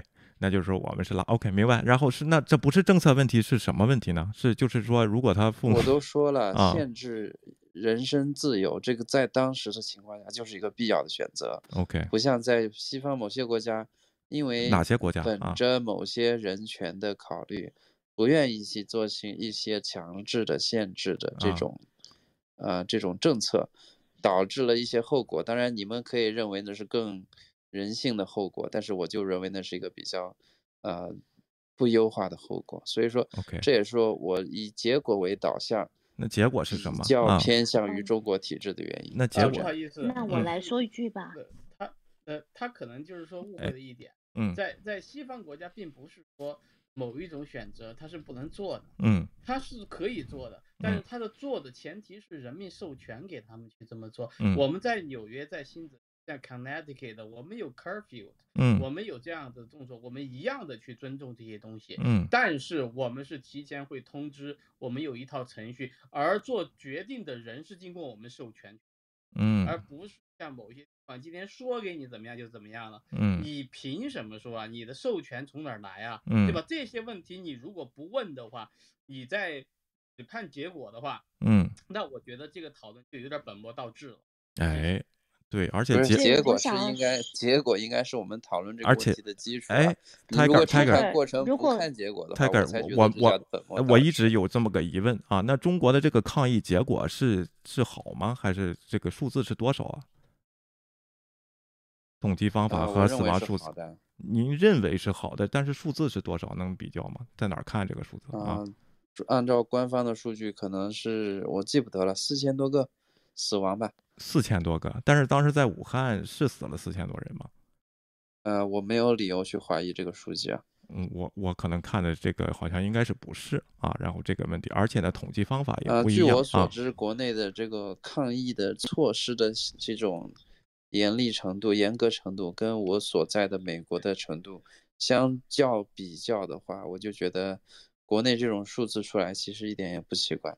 你要是觉得它奇怪呢，你可以讲各种各样的阴谋论。呃，不是，我不用讲，我不用讲。但是这这个严这个哎，我想问一下啊，这个严格的防疫呃这个这个程度有没有达到预期的效果？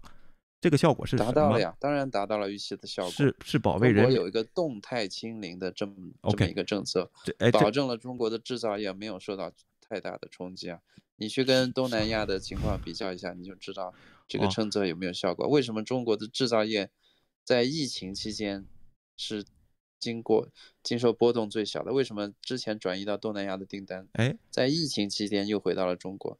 你可以自己去想想这个。听我说，听我说啊，Tiger 啊，是这疫情期间不是为了保保护人的生命，是为了疫情的这个，是为了制造业达到效果，采用了动态清零的手段，是这个意思吗？什么叫不是为了保护人的生命？那你刚才说的结果，事实上保护人的生命？我想问这个结果是什么？你想，您给我说的这个结果是既保护了人的生命，又把既保住了人的生命，第二。没有对经济活动进行巨大的冲击。OK，那我想这两个结果。那我想问一下，那制造业的这个订单是谁下的呢？啊，制造业的全世界都在下，全世界啊，中国是全世界产业链里不可或缺的一环。但是如有人下订单，如果不下订单呢？那怎么样呢？不下订单就不下订单。不是，我的我想表达的意思是，是这个疫情期间的这个订单量。是比疫情期间少了还是多了？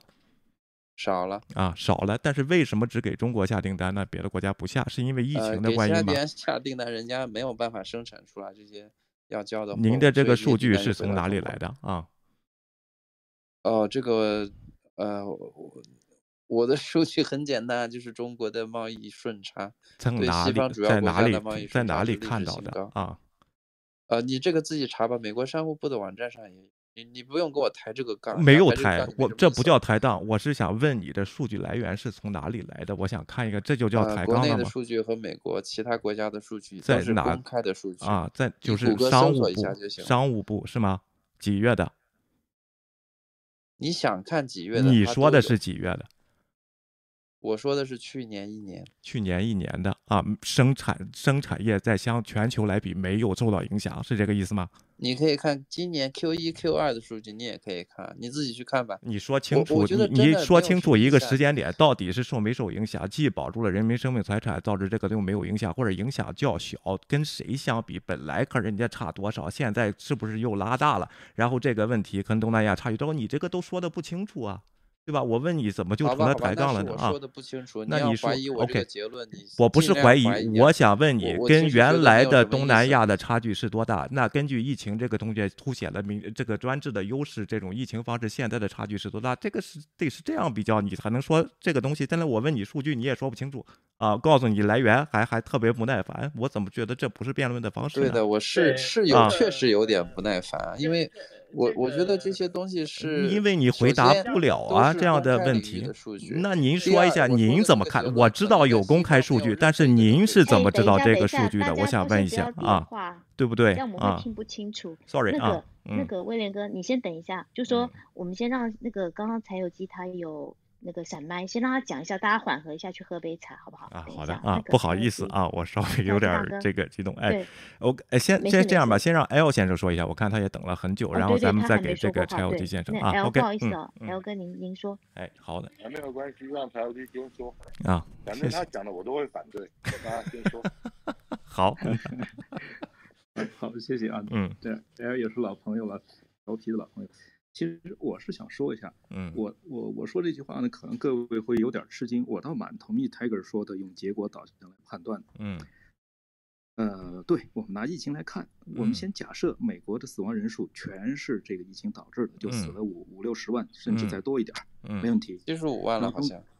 到六十五万行，一百，我们先按一百万算行吗？七十五万啊，我们先按一百万算吧。我我个人先按一百万算，因为过后还得死人，对吧？嗯。然后中国国内呢是据说四千，然后按中国那个学者礼仪说呢，四千和美国比呢算没死人，我就算中国没死人。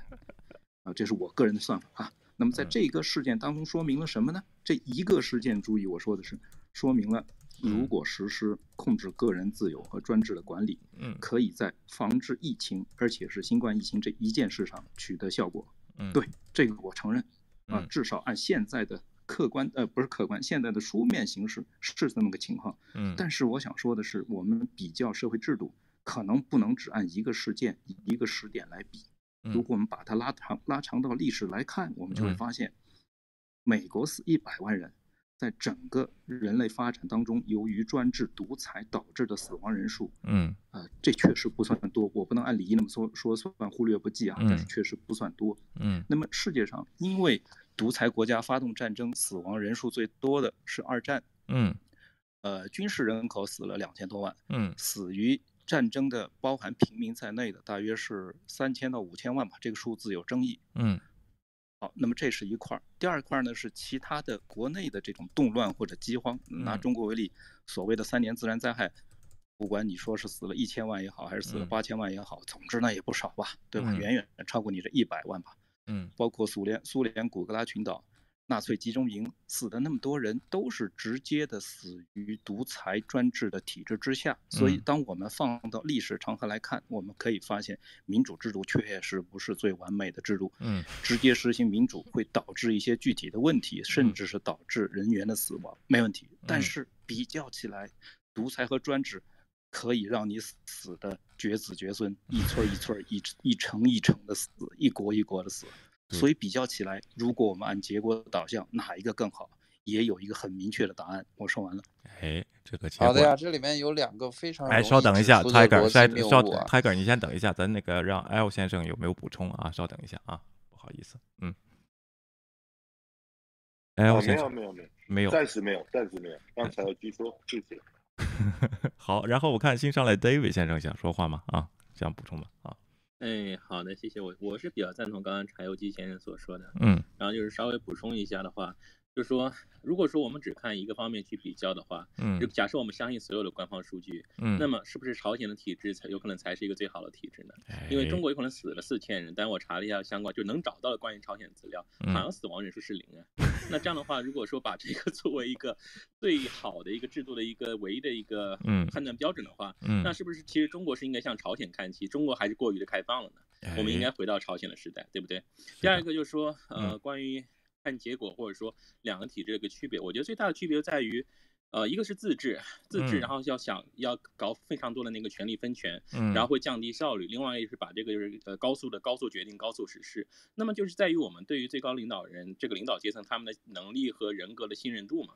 如果说是神，或者说是没有任何私心的人来掌握这些事情的话，那我觉得专制也无所谓，对不对？但关键是在于长期绝对的权力，长期以来到底会让他们。更快的来做好事，还是更快的做坏事？我觉得应该纵观人类历史，这个事情也挺明显的。还有最后一个问题，我想讲的是一个比较的一个。对象的一个问题，嗯，因为就好像说，比方说说是中国很安全啊，中国犯罪率低啊这类的话，但同时我们又知道，在中国的很多信息是不流通的，嗯，这个也其实专制体制的其中的一部分嘛。你要喜欢专制体制，你就是必必然接受了这一块。我不说好坏，但你会接受，嗯，它会管制信息的流动，这样有很多事情就是在黑箱当中我们是不知道的，嗯，但两个的对比标准就变成一个是拿一个黑箱控制的信息流，和一个就说是公开公正有很多人质疑的信息流去比较，这个两个根本没有可对比性啊，是，就举个例。例子来说，就说那西方的那个性侵，对吧？嗯，像我为什么在国内像彭帅这个事情就是彻底消失了呢？嗯，这在国内完全不存在。然后我们对比一下，说啊，西方性侵很多，因为我们看到例子很多，然后中国很少，因为我们看到例子很少。嗯，这个同样的事情，就好像说我到国外以后，我最印象最深的事情是看到满街的很多残疾人嘛。哎，我在中国很少看到，为什么？不是因为中国残疾人少，而是因为他们缺乏出行的机会啊。所以我觉得拿这种不同的这种标准去比，真的没有任何意义。嗯，包括那个就是以前说那个就是疫情之前，当时。说呃有个流感的一个数据嘛，嗯，但是看到它美国是每年当时死好像好几万人吧，嗯，然后中国一开始提供数据大概是几千还是几百，所以当时很多人觉得中国的那个抗击流感是非常好，嗯，但是后来就发现就是中国自己的有，当时因为这个疫情当时还不敏感，现在是已经政治化了，嗯，当时就是关于流感数据的话，中国自己做了一个就是按照美国标准进行一个成。就说官方呃也是一些研研究人员，他们就关去做了一下重新统计，按照同样的标准，比方美国那边，中国原来的标准是只有直接死于流感了才算死于流感，而美国那边是只要跟流感相关的都算死于流感。是你这样的数字，两个不同的数字、不同标准有统有任何的对比的意义吗？对。然后到最后，他们如果用同样的标准，你看的话，中国每每年的那个流感死亡人数，按美国标准修修修正以后为八点八万人，就是一个和原来一个巨大的差别。嗯。所以我想说，我们。在用一个信息不透明环境里面，你我们也愿意，就是喜欢这个专制人愿意接受这个信息管控环境下这个数据去和比较公开的环境里面去比，有任何意义吗？嗯好，谢谢。哎，Tiger 啊，我我补充，我哎哎，你你先补充啊。哎，你们不要轮流补充好不好？让我先回应一下吧，待会儿我都忘记我要说什么了。哎，忘就忘了的，肯定是。啊，那为什么现在都该到你了？你稍等，稍等啊，Tiger 啊，稍等，和那个 NDP 先生，我先说一下啊，我刚刚查了毕马威二零二零年的这个这个数据啊，从国家地区来看，出口方面，二零二零上半年与去年同期相比，出口至印度跌百分之二十六，美国跌百分之二十三，德国跌百分之二十一点六，和新加坡跌百分之十九点三啊，我不知道您说的这个没变，它是怎么来的这个数据啊？然后哎。哎，这个 可以给说一下啊，这是毕马威华做的统计啊，然后跌了这么多啊，怎么你说这是保证了什么利益啊？然后这个结果挺好啊，我倒看这个结果反而不太好啊。哎，这个，哎，这个稍等，咱先让他。哥，你可以把那个你刚才的链接拼在上面吗？你可以更改上面的。好的啊，好的啊，然啊，因为 YouTube 这边可以看见啊，然后可以说啊，然后现在这样吧啊，Tiger 您说一下吧啊，然后，嗯，好的好的，到我说了。我先把柴油机他刚才的论点里面的比较容易指出的逻辑谬误先指出一下啊，所以我说我不太同意你这个标题里什么民主和专制的分化，他直直接就把没没说分化，我说你喜欢哪一种啊，我没有分化这个等一等，等一等，等一等，我再指出一个逻辑谬误而已啊，对你，那你别别扣我，我也不扣你，你也别扣我。柴油机的做法是。把中共归类为所谓的专制体制，然后直接把它和纳粹等等过去的一些其他的体制放在一起，混为一谈一谈，然后把这些所有这些体制里面或者这些政权造成的人道主义灾难都归结于这个体制，所以因此说中共的体制，或者说所谓的专制体制就是这样。但是我我一开始就说，我首先不同意所谓的民主和专制的这种二区分化，并且我只是告诉你们说，我在现有的中国和美国的体制之间，我更信任中国的体制。第二，从来没有人说评判一个体体制的标准就是抗击。呃，新冠疫情的有效度，我从来没有这么说过。我当时只是举出了一个例子而已，而且举这个例子的初衷，只是告诉你们说，在有这个需求的时候，不是人人的生命在政策上都是被平等对待的，这个是一个没有办法的现实。第三，啊，我就直接回应一下你刚刚那组数据吧。嗯，我评价的是说中国的制造业的产能。没有受到大的冲击。我也告诉过你，在新冠疫情期间，全球下的订单都是在下降的，这个没有问题。哎，稍等啊，然后啊，这个我只想说一点啊，就是刚才说到这个死亡人数，说这个新冠啊，我们确实不知道中国死了多少人，但这新冠，但是我们所知道，二零二零年的死数呢，是达到了官方统计一千四百多万。它平按往年，它都是在九百到一千万之间。那么我就想说，这多出来的几百万人怎么死的？有答案吗？哎，这个可以让他这个答案我没有啊，这个答案我真的没有。对你，你回答不了啊。柴油机先生，您刚才对这个 Tiger 的说要回答吗？啊，然后，哎，你你回答不了，你可不可以去问中国官方？呃，可以，不过最好还是你去问吧。这个问题是你问，你可以去问一问。哎，是您的国家，不是我的国家。啊，对，我，但是我没有问这个问题啊，你可以去问一问。咱咱咱这样，咱就不问了，谁也问不了啊，都知道不能问。然后柴油机先生，您对他刚才质疑有回应吗？啊，你说。嗯，好的，那就先说一下啊。嗯。呃，泰克说的倒是很对，就是说。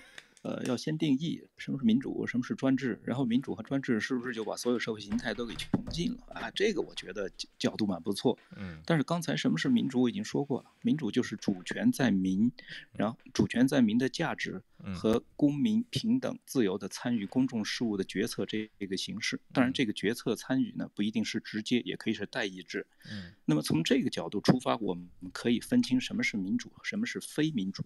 嗯，只要你不让公民平等自愿的参与到公众事务的决策，你就都算非民主，对吧？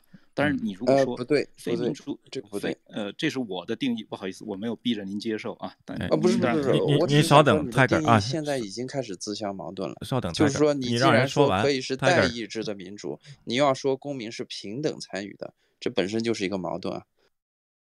好，那请允许。我说完啊，因为这个逻辑是比较简单的，嗯，就是我们共同的以平等的话语权和投票权选择了一个代表，这个代表代表我们的意愿去参与上一级议会的沟通的时候，这就叫平等的参与。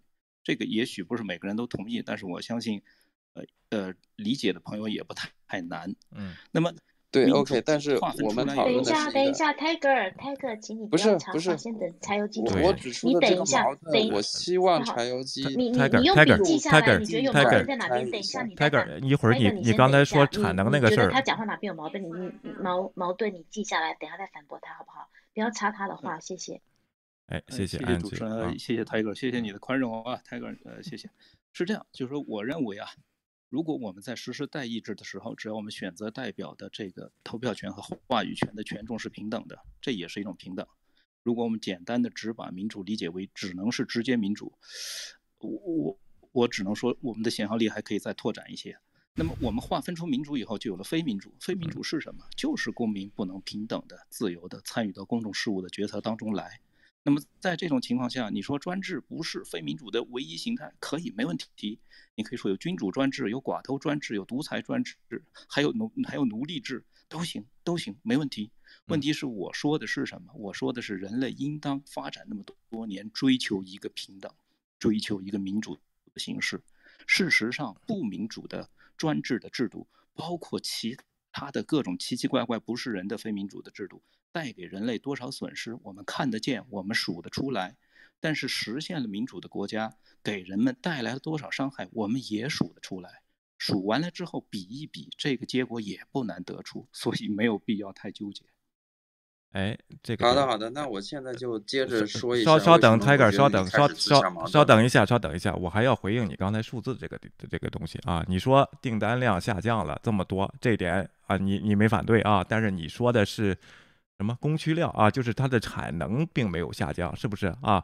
在订单不需要这我我再精确的重复一遍啊，你精确说啊，中国的生产活动没有受到重大冲击，这是我的原话。但是你说是让我去查美国的什么商务部的数据，我查了，下降百分之二十三啊。然后这个东西你查的数据是贸易。你先听我说完啊，你先听我说完啊。刚才你说的产，那我想问一下，产能在订单减少的情况下没有下降，这个是谁统计出来？闲着没事干，我订单下降的时候我去统计产能啊。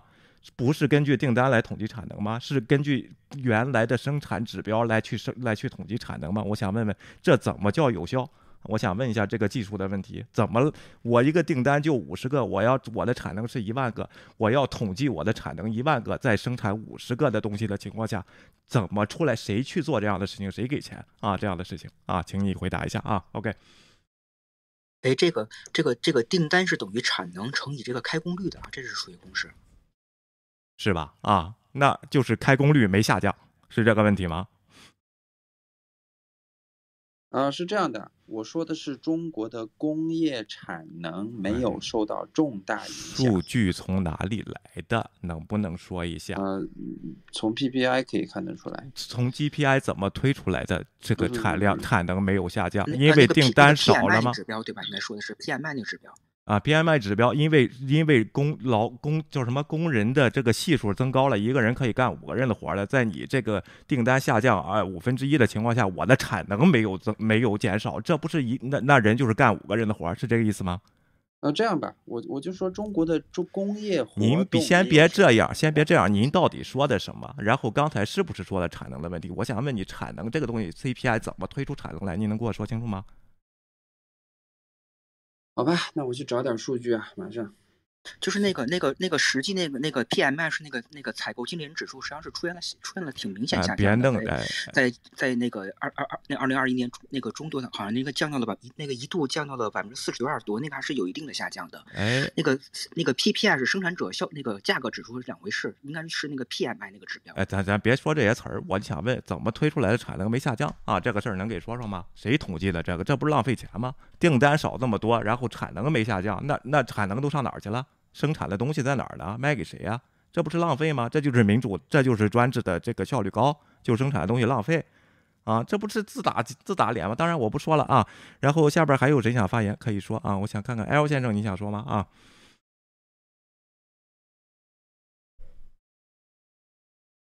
嗯，L 大哥可能不在，先 Jason 吧，Jason 还没说。哎，Jason，您说啊？嗯，我吗？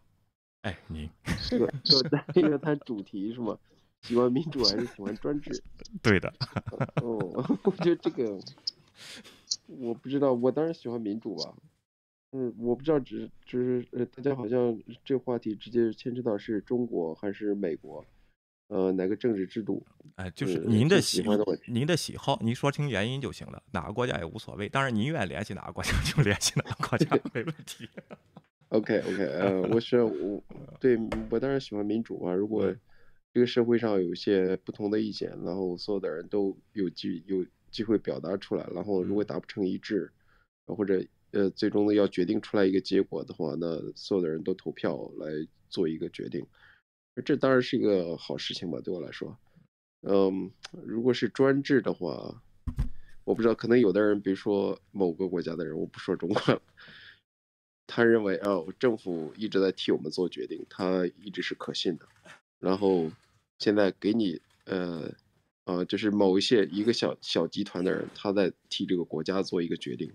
然后普通人并不需要表达，然后但是他们接受那个结果，就是哎，这些这一个小集团的人做出来的结果，我一直是接受的。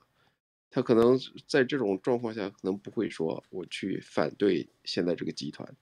但如果有朝一日这个小集团做出来的决定让他受到伤害或者反感，那那个时候他可能会要就要求，OK，我不再接受这个小集团帮我做出决定，我要对行使我的权利，我要投票决定。所以，我喜欢民主，OK，但是如果有些人他在一个专制状况下还接受那个呃呃他的现实呃政治现实，呃，那我也可以理解。我这是我想说的，谢谢。哎，好的，谢谢。那下面那个 Norman，Norman 你在吗？Hello，你在吗？哎，我在，我在，我才来，才来。啊，好的，请您发言。好。呃，说什么？我我我想先听一听，我我我听一听再说，好吧？哦，就是您喜欢专制还是民主？就一个很蛮大的题目。嗯，没关系，让您听一下。好，那个梁。就是我觉得讨论这个专制跟民主的时候，要要把两个概念分清楚。第一个第一个概念就是制度，对吧？government。那个第二个概念是那个治理，government 就是治理效率跟制度，它往往不是等等价，就是统一的。所以说，那个很多时候他们他们会用某些时间段、某些特殊时期的治理效率高来反衬出专制好。这个实际上是严格来讲是是不合理的。所以说就是说，一个比较好的一个制度应该是，比方说这个呃这个这个民主是公认的、最不坏的制度，但是它能不能发挥最好的效果是另一回事。所以说我们需要应该是以民主为内核。而建制，同时配套很多法治跟其他一些建设，保证它能够最好最大的，嗯，发挥出这个治理效率。这个这个才是一个一个一个比较好的一种形式之所在，而不能说简单说就是说，哎呀，某某个时期对吧？比如二战的时候，日本跟德国的战争动员效率高，它的治理效率高，但它但它能反衬出这个这个专制好吗？显然不能，对不对？这是两个问题，我们需要把这两个问题之间的逻辑，呃，捋清楚，才能真正去找到，就是说怎么能够以这个内民主为内核监制情况之下的话，啊，去尽可能的去提升它的治理效率，同时改善我们整个。的社会的一个整体情况啊，谢谢分享一下。好的，谢谢梁。嗯，不知道下面有没有朋友还想要上来分享的？那欢迎大家举手哦。那台上的朋友还有没有要分享，或是有什么要回复的？开给你的资料查好了吗？如果查好的话，可以把它分享上。没查好啊，我这个资料查起来太难了，因为 就是那你之前怎么这么快就得到提出了一个非常。非常是一个比较共识性的结论，就是说中国的体制和它的反严管造成了这个新冠疫情对它的经济活动的影响，在全世界主要经济体里面是比较非常低的。啊，以它的体量来说，没有任何和它相似体量的，啊，经济区域受到。好，哎。但是你具体让我用什么数据来？不是你怎么知道的这个事情？GDP 来表示，但是你就回答一下你怎么知道的就太简单了一点啊。所以说我想查一点比较有意思的数据。我现在正在慢慢查。我刚刚看了一篇比较有意思的 paper，我现在正在读那个 paper，你们可以先讨论一会儿啊。然后我我其实刚刚想点的就是那个柴油机说的，为什么我说他的那个说法是非常站不住脚的？就是他首先提的是。每一个公民有平等的参与政治决策的这个，嗯，权利。但是这个在任何，至少在美国吧，我不说任何一个国家，在美国这个是完全和事实不相符的。那么首先，你说的代议制民主是你有权决定你投出的代议的这个政治家是谁，但是不代表你对参与政治决策有同样的权利，这是其一。第二，我们事实上来看。事实，在美国，一个选票的价值也不是人人相等的。你如果在一个呃蓝州或者红州，你在全国的议题上的选票的价值，比起在一个摇摆州就差一大截。所以说，我觉得再怎么强，你说的这个代议制的民主，都不从任何一个角度上都不能说任何一个公民参与政治决策的能力是一致的。当然，我认为这是一个优点，这不是一个缺点。就是我为什么说。啊，我现在也比较认同中国的体制，就是说，首先我是一个结果为导向的，我认为重要的，或者说这种全国范围内或者是大范围需要执政，呃，需要施行的政策，是需要有专业性来指导的，而不是以每一个人的意见都是一致的这种基础来决定的。当然，在代议制的民主里面有一定的这些的表现啊，但是事实上从结果上来讲，我觉得首先它没有代表所有全国人民的利益。第二，他做出来的决结果的，呃，做出来决策的结果，我认为其实现在已经是，呃，从效就是从平均来说，已经是比中国要差所以说我我还是比较相信中国的体制。好，至于刚刚还有个朋友说，哎，如果有一天这一小群人做出的呃决议伤害到我的利益，我就会反对他。没错，确实是这样的。但是我们要从这个。一个就是它的现有的这么一个，运行轨迹来看，我还是比较相信我们自己的体制是更优越的。这样啊，怎么看运行轨迹？等一下啊，我先说一句，安吉你说啊，我先说一句，对，呃，因为我刚刚看到有三位朋友闪麦要回复 Tiger，那我就排一下。我刚刚是先看到 Norman，所以 Norman 等一下您排第一个，然后再来柴油机大哥，然后再来是那鹏，嗯，就三位哈。然后因为我有我我等下我要去上课，所以我要先离开了。哦哦，台独不好意思哦，哎，应该是台独先闪麦的，不好意思哦，台独比较早，那就先台独，然后再 Norman，再柴油机大哥，再是那个那鹏，嗯，这四位朋友回复台哥，然后另外就是我再 reset 一下这个 room，因为还有一些朋友后来才进来，我再讲一下哈，因为这个今天我们好好谈谈这个 club，是我认识蛮久的朋友，他今天第一次创这个 club，他欢迎大家就是呃追踪一下这个 club，加入这个 club，那。大家如果以后有什么想要讨论的主题啊，都可以给建议，所以大家可以追踪一下，就是房主，或是上面有 moderator，你们觉得呃想要。追踪他，跟他有交流的话也可以。那追踪一下房主，追踪一下这个 club。另外，他们有那个呃，在油管，就是中国是说油管，我们是说 YouTube 里面也有节目，那大家可以去呃订阅一下。然后欢迎大家分享，那并且就是有什么想要谈的主题，大家可以私讯啊，各方面都可以提出来，留言也可以。谢谢大家。好，非常感谢。好，那我就先离开了，谢谢。好，我先离开了，谢谢。那就照刚刚排的麦序哦。好的啊，非常感谢泰哥啊。哎，台独您讲啊，OK，嗯。啊，刚刚那个泰哥说美国的制度、民主的制度不好，嗯，所以他相信中国的专制，嗯，那个那个我要说，How dare you are, Tiger？你真的是好大的胆子啊！你都没看到台湾。是一个民主的政体，我们对防疫的这个成绩也是有目共睹。可是我相信你大概也不会看台湾一眼，因为你不了解台湾民主。在虽然台有民主，但是我们的防疫仍然在民主的体制下，我们不用强行去把人家的门给封了，让人家出不来，把人家饿死，把人家关在里面。我们没有封城，我们仍然可以有好的防疫成绩。那你一直在说美国的因为民主，所以防疫的输中国。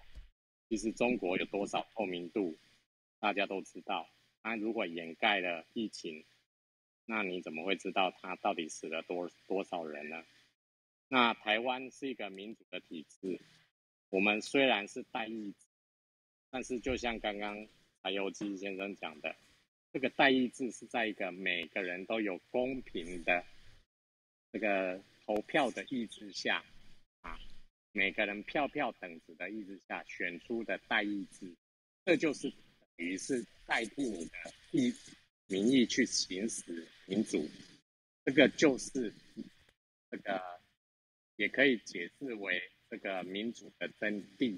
就是说，虽然透过代议制，但是也等于是你在行使你的这个意志一样，啊，不能够说是代议制就是没有直接每个人都去参与啊，每个人每天都要去参与政治，这样才叫做民主。我们也可以透过代议制来实行这个民主，所以这个他一个有完全是道理讲不通，而且我一开始讲了民主优于专制。就是可以换零件呐，你中国现在可以换吗？近平如果有安抚，他是一个圣人吗？他都没有缺点吗？他的体制下的官员都圣人吗？那你都没换不了他，当高丽出问题了，你有办法对他怎样呢？都没问，没有办法，这就是因为他是在一个专制的体制下。所以 Tiger Tiger，you are so stupid. How dare you are? 台台独先生，咱对人身还是咱这表达观点的权利还可以啊。稍稍等，Tiger 啊，然后稍等啊，谢谢您的大度啊。然后咱下一位是这个 Norman 啊，然后您说啊，OK。这样吧，我我建议你不要不要让我一个一个，您不是您您您等你您等你的机会，你等你的机不是因为呃不是不是对是这样，大家时间都是一样的排的排的。您说了您的观点，说完了以后，那这么多观众想要回应，然那您就先听一下啊，然后这个问你也不一定非得非得非得讲回来，你先记一下，这也没关系啊。呃，人家咱还是按这个排麦顺序啊，Norman 啊，您请讲啊。哎，谢谢主持人，谢谢泰哥给我这样一个发言的机会啊。其实我也没有什么新的观点抛出来，只是对你刚才提出了两个问题，呃呃，就是有一个反问，就是刚才您说了，就是呃呃，看这个国家治理的好不好，就看 GDP。呃，那么 GDP 在这个地方是我我不知道你特指的这个 GDP 是是国民生产总值呢，还是人国民人均生产总值？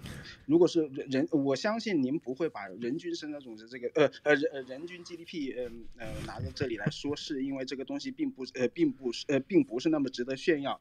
我大概率知道，你知道您指的是国民生产总值是吧？那么国民生产总值来讲的话，我们举全国之力的所有的人口的，呃，就是说所有的劳动力以及自然资源去产生呃，去呃，去创造了这么一个 GDP。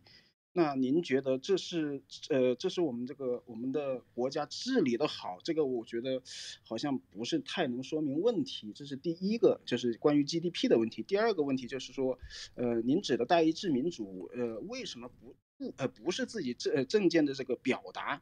那么我就说嘛，就说代议制民主，它当然是自己政见的表达。他只不过就是自己表达的这种方式不是那么的，这个这个这个反射弧是比较呃比较长一点的。比如说，我这我觉得你的你的证件和我的证件相合，那么你就能可以得到我的选票。那你的那个证件也就相当于我呃代表了我，我委托你去实现这个证件。那这为什么不能是自己的证件的表达呢？我这个，呃，有一点疑问啊，希望泰戈能够呃做出一个详细的解释啊。以上以上，泰哥，您先记一下啊这个问题啊。Norman，您讲完了吗？啊，我真的来不及记啊。你来不及记，你就你你先等一下，你先等一下，还不到您啊。然后这个 谢谢啊，然后这个咱按规矩来，第一次咱别破破坏了规矩啊。柴油机先生，下一个是应该是轮到您了吧？啊，OK，您说啊。哎，好的，谢谢主持人。那这样，我也是考虑到，因为我们的观点呢，呃，人数出现了比较大的这个悬殊 啊。那我下面的观点就不直接针对 Tiger 来发言了，我就说一个抽象的观点吧，表达一下。首先呢，我说说我个人啊，我刚才表达的是对民主制度的抽象内核的表达和非民主制度的特征的表达。嗯，我并没有指向哪一个特定国家的现实实际。嗯，其次呢。如果要让我对美国的现况、民主制制度发表一个评价，给一个分儿，我给高分儿，但是我绝不给满分儿，很多地方我还要批评。嗯，事实上这也是为什么美国在世界的民主排排名程度当中也不算特别高，对吧？嗯嗯。呃，刚才呢有朋友也提到了美国的选举人团制度实际上是没有实现人人平等，我同意啊，没问题啊。嗯，这就是我认为美国应当改进的地方。嗯，选举人团的制度没有按照人数给予各州这个。平等的表权，这一点呢是在美国建国之初按共和制的理念设计的，而这一点恰恰也是美国今天的民主制度得到一些批评的一个重要原因。嗯，呃，但是既然我从来没有拿过美国当做唯一的标杆和满分楷模来说，所以这一点呢，可能对我的观点也不会有太大的影响吧。嗯，呃，大概我就我就说这个，然后。呃，我还是想提一下，就就美呃，就作为一个民主国家而言呢，呃，除了总统选举，还有很多很多的平等的政治权利的体现。嗯，总统选举只是其中的一项。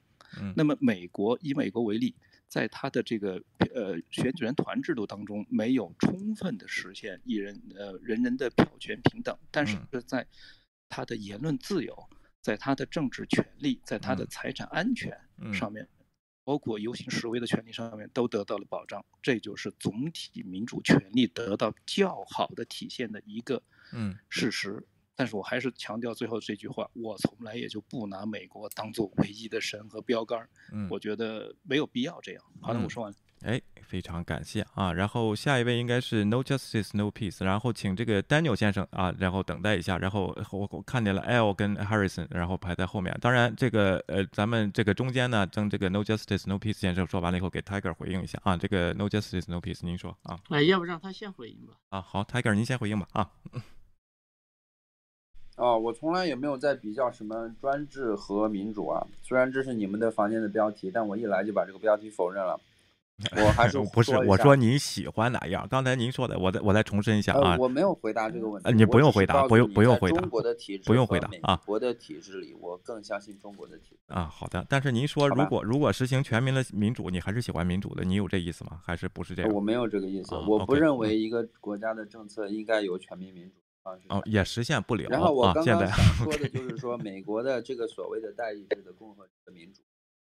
呃，我想说的其实就是它的政策制定并没有反映出全全国民人民的民意，因为这个是确实是有一个数据来说明这个的，就是你们可以看一看，二零一八年普林斯顿做了一个报告，就是把美国的民意、全民的民意和美国的政策，它的通过与不通过这个报告叫什么名字？关度的报告。这个报告叫什么名字啊？你又来了，唉。我怎么又来了呢？我我不能问吗？这个事情啊，那你那你去找吧。你们接着聊吧。啊，好的，那你去找吧。啊，OK，好的啊。然后这刚才是这个应该是 Daniel 先生啊，说一下啊。OK，嗯，不是到我吗？他呃他他刚上来没闪麦，我我我不确定他是否要发言啊。Daniel，您您要说吗？啊，您说啊。好的，我我稍微说几句吧。嗯。呃，这个其实民主好还是专制好，这个不言而喻的哈，就不用多讲。我只是想讲一点嗯啊。这个，那么现在在台上的，不管是支持民主的、支持专制的，嗯，是吧？都认为美国是民主的，西方一些大多数国家是民主的，中国是专制的，是吧？这个前提。嗯。那么很好笑的是哈，习近平近来提出一个中国是全过程的民主啊。那么中央电视台、新华社在不遗余力的嗯论证，对吧？论证嗯中国是个全过程民主，而且是。这个甚至这个民主已经到了每每一个毛孔，嗯，对吧？然后论证得出这个美国这个民主啊破产了，嗯，也就说明吧，从习近平到这些共产党的官员，嗯，他们都认为民主是好的，嗯，中国，嗯，是吧？你们都叫我专制，但其实我不是专制，我是民主，我是全过程的民主。那么好了，回到这这个议题上来说，你说民主好还是专制好？嗯，大家都认为中国是专制的制度，但是，嗯，这些专制的人，对吧？掌权的人，他们要标榜自己是民主的，这个这个不言而喻了。从他们的嘴，他们也知道民主好，对吧？嗯，呃，我说其他就不不用说了，对吧？所以这个泰戈先生还是论证来论证去，哎，简直丢人。谢谢你啊，然后下一位应该是呃这个哎。是哪位？我还没刚才我说让他说，我都没没讲。好好好啊，您说啊，那我就是 no peace 啊，sorry，OK，您说下一个 L 再下 Iris 啊，OK，您说啊。对，其其其实我是想这么说，就是说，呃，说到对，就是说代议制民主是否它每一个决定都是要。这个呃，参与刚才 Tiger 用这个话来说哈，嗯，呃，这这个显然就是误解了什么叫代议制民主，对吧？呃，代议制民主本身就不是说你在政策参与制定上的时候，我们每一个人都要参与，而是我们每一个人的代表去参与，嗯，对吧？这个是一个代议制民主的这个本质的这个呃，去呃一个一个什么，对吧？那么至于说这个所谓的就是。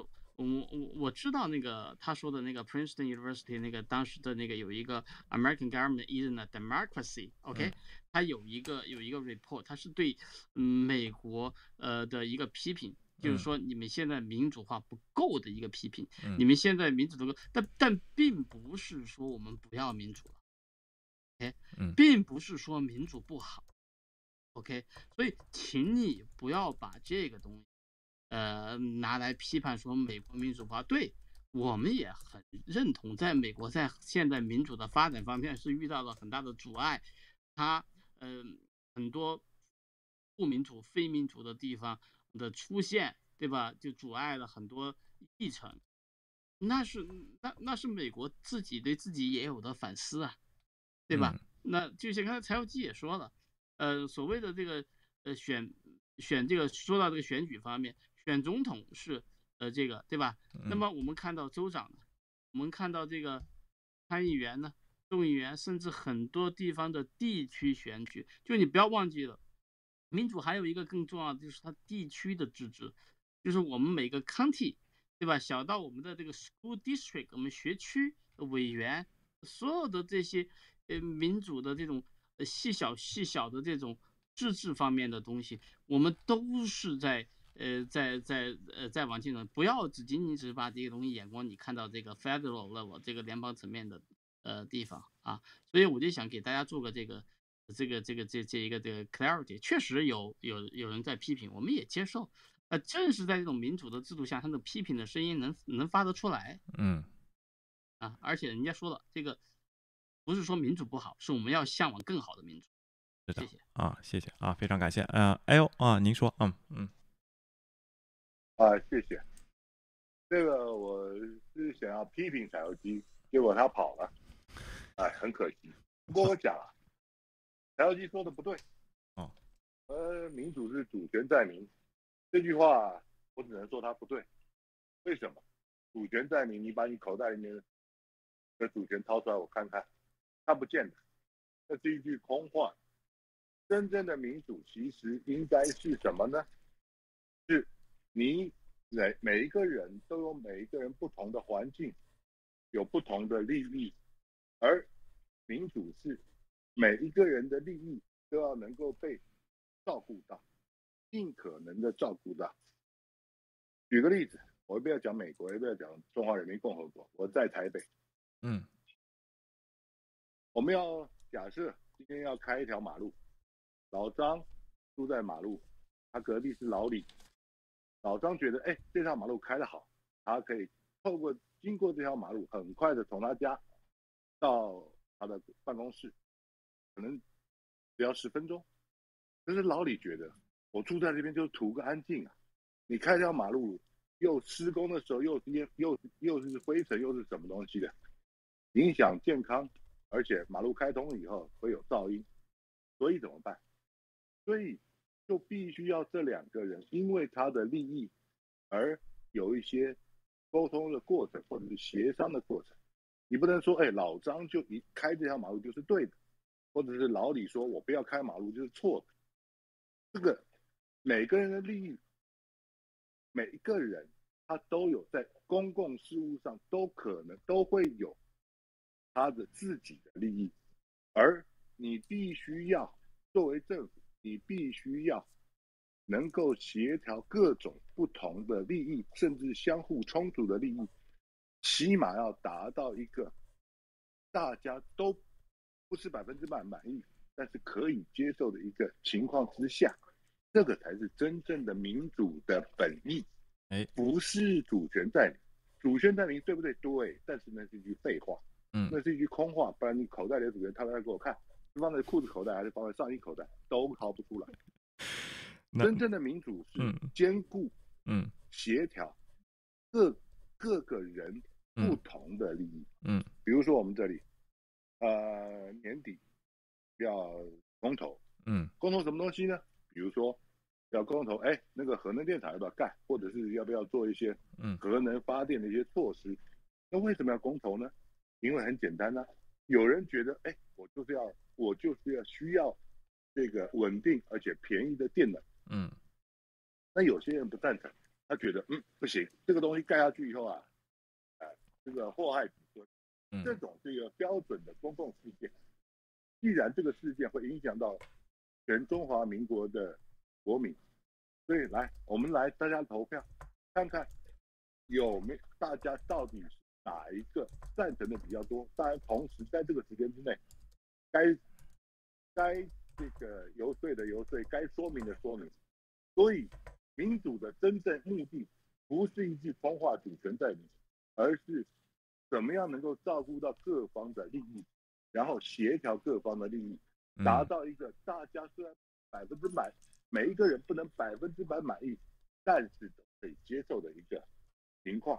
哎，您这个同时呢，也回答到了嗯，有人关于说啊，民主就是。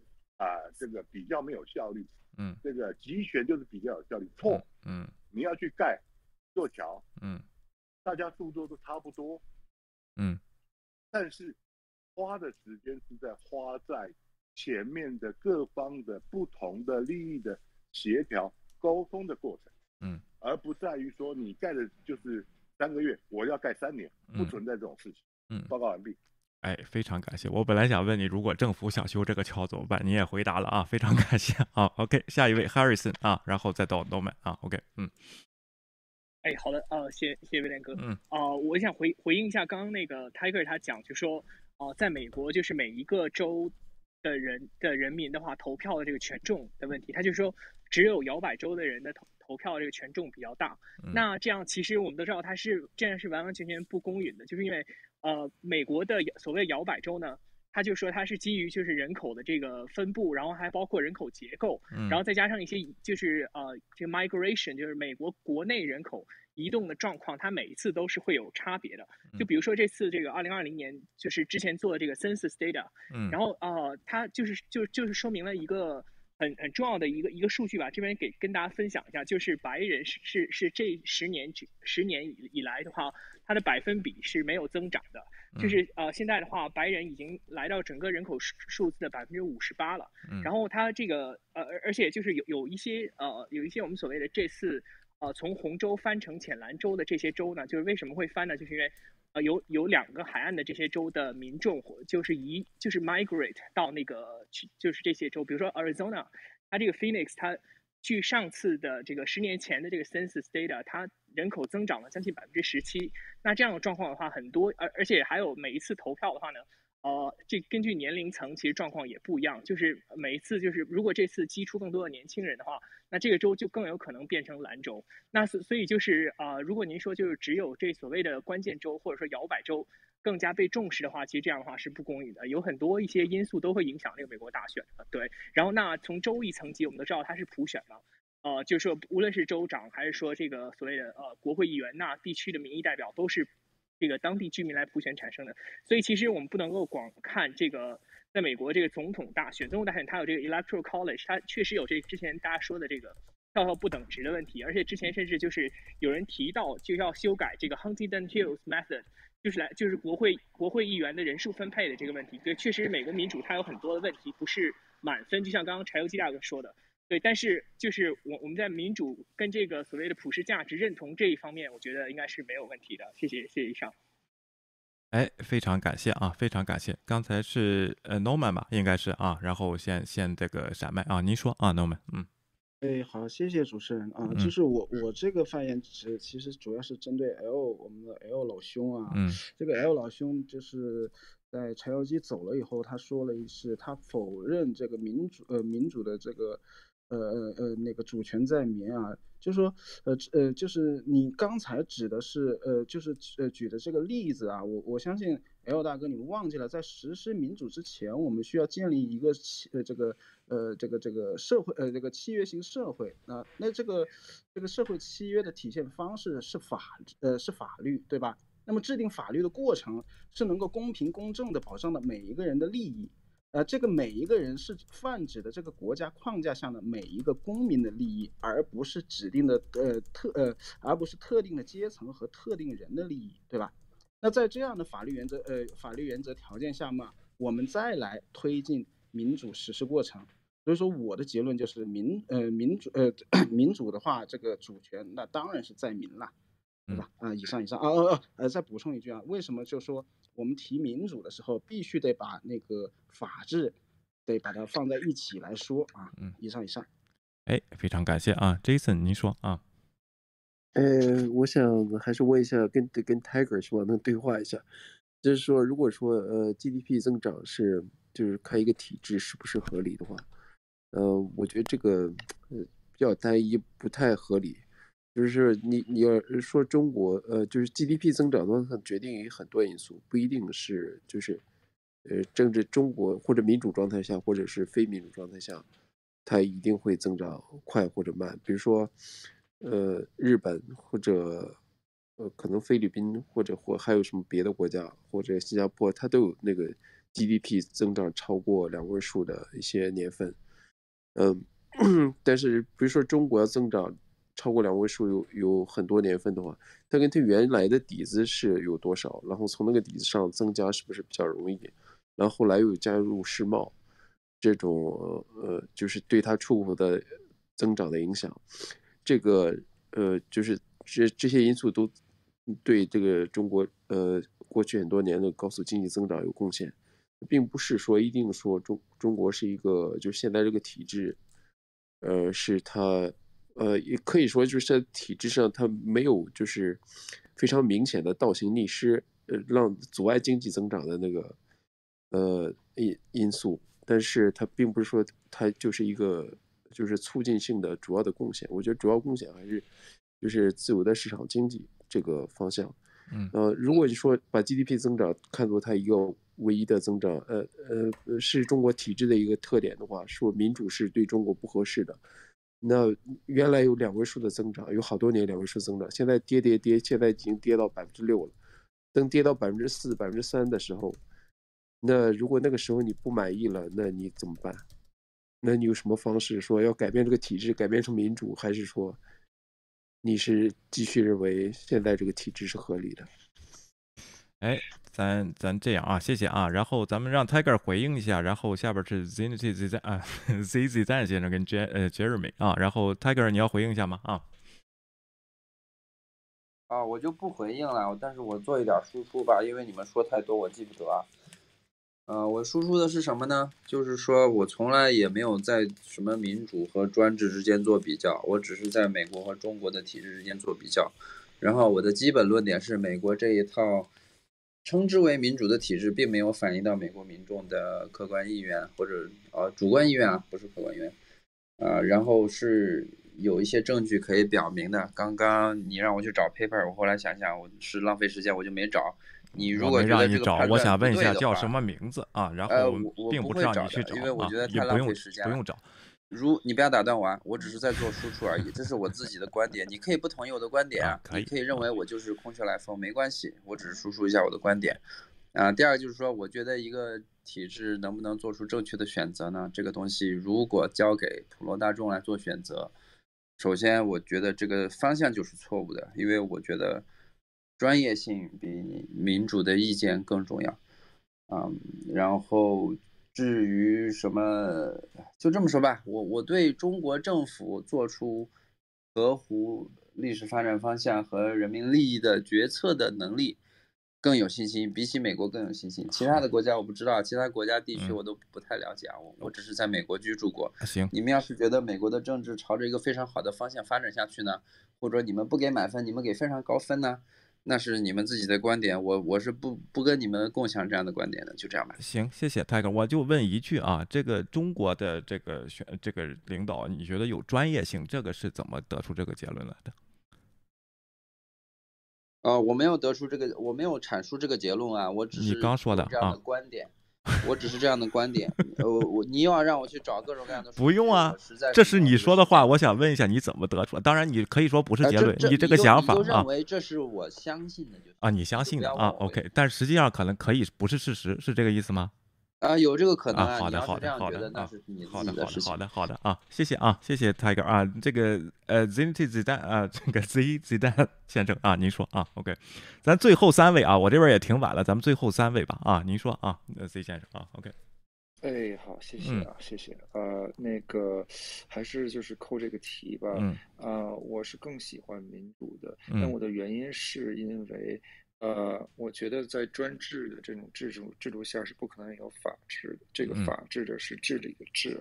嗯。呃，是因为是这样的，就是说，呃，什么叫法治？首先定义一下这个法治，也就是说，法律啊，对人个人。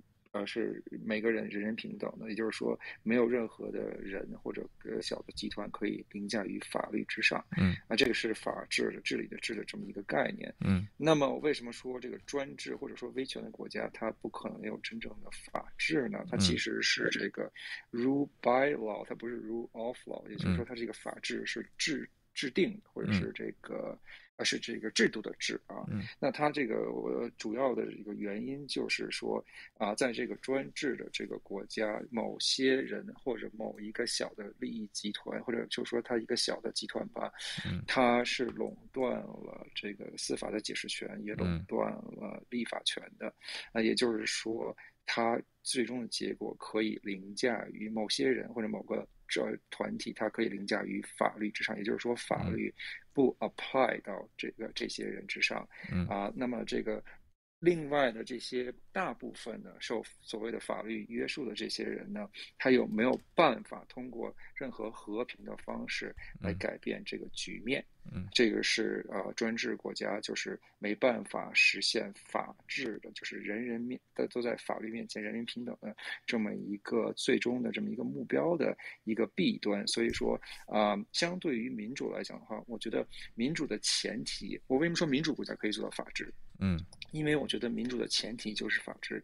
你想想，如果啊一个民主国家它如果没有法治的话，造成什么样的现象？比如说，大多数人一个村里面一百个人、八十个人，嗯，啊投票决定去瓜分另外二十个人的财产，嗯，那它民主吗？它反映大大多数人的民意吗？它反映，但它不合法。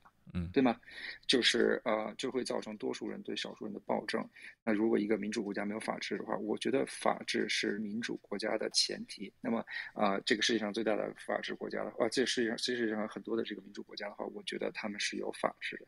这个不管是这个五权分立的这个某些呃的地方，还是三权分立的地方，还是这个呃这个上议院下议院的这个呃君主立宪制这个议会制的话，啊，我觉得都是基本上实现了这么一个法治的这么一个。呃呃，目标啊，所以我我就觉得这个呃两两者相较于的话，我觉得因为这个这个这个法治也是一个普世价值嘛，对吧？它也是属于呃这个某个国家的这个社会主义核心价值观的里边的一个，对吧？所以我觉得呃基于这个呃层面的角度来讲的话，我觉得我是更喜欢民主的啊。第二点就是呃，我想很快的简短的回答一下，就是。呃，就是就是有有有有些呃观点是说，嗯，评价一种制度啊，看的是结果。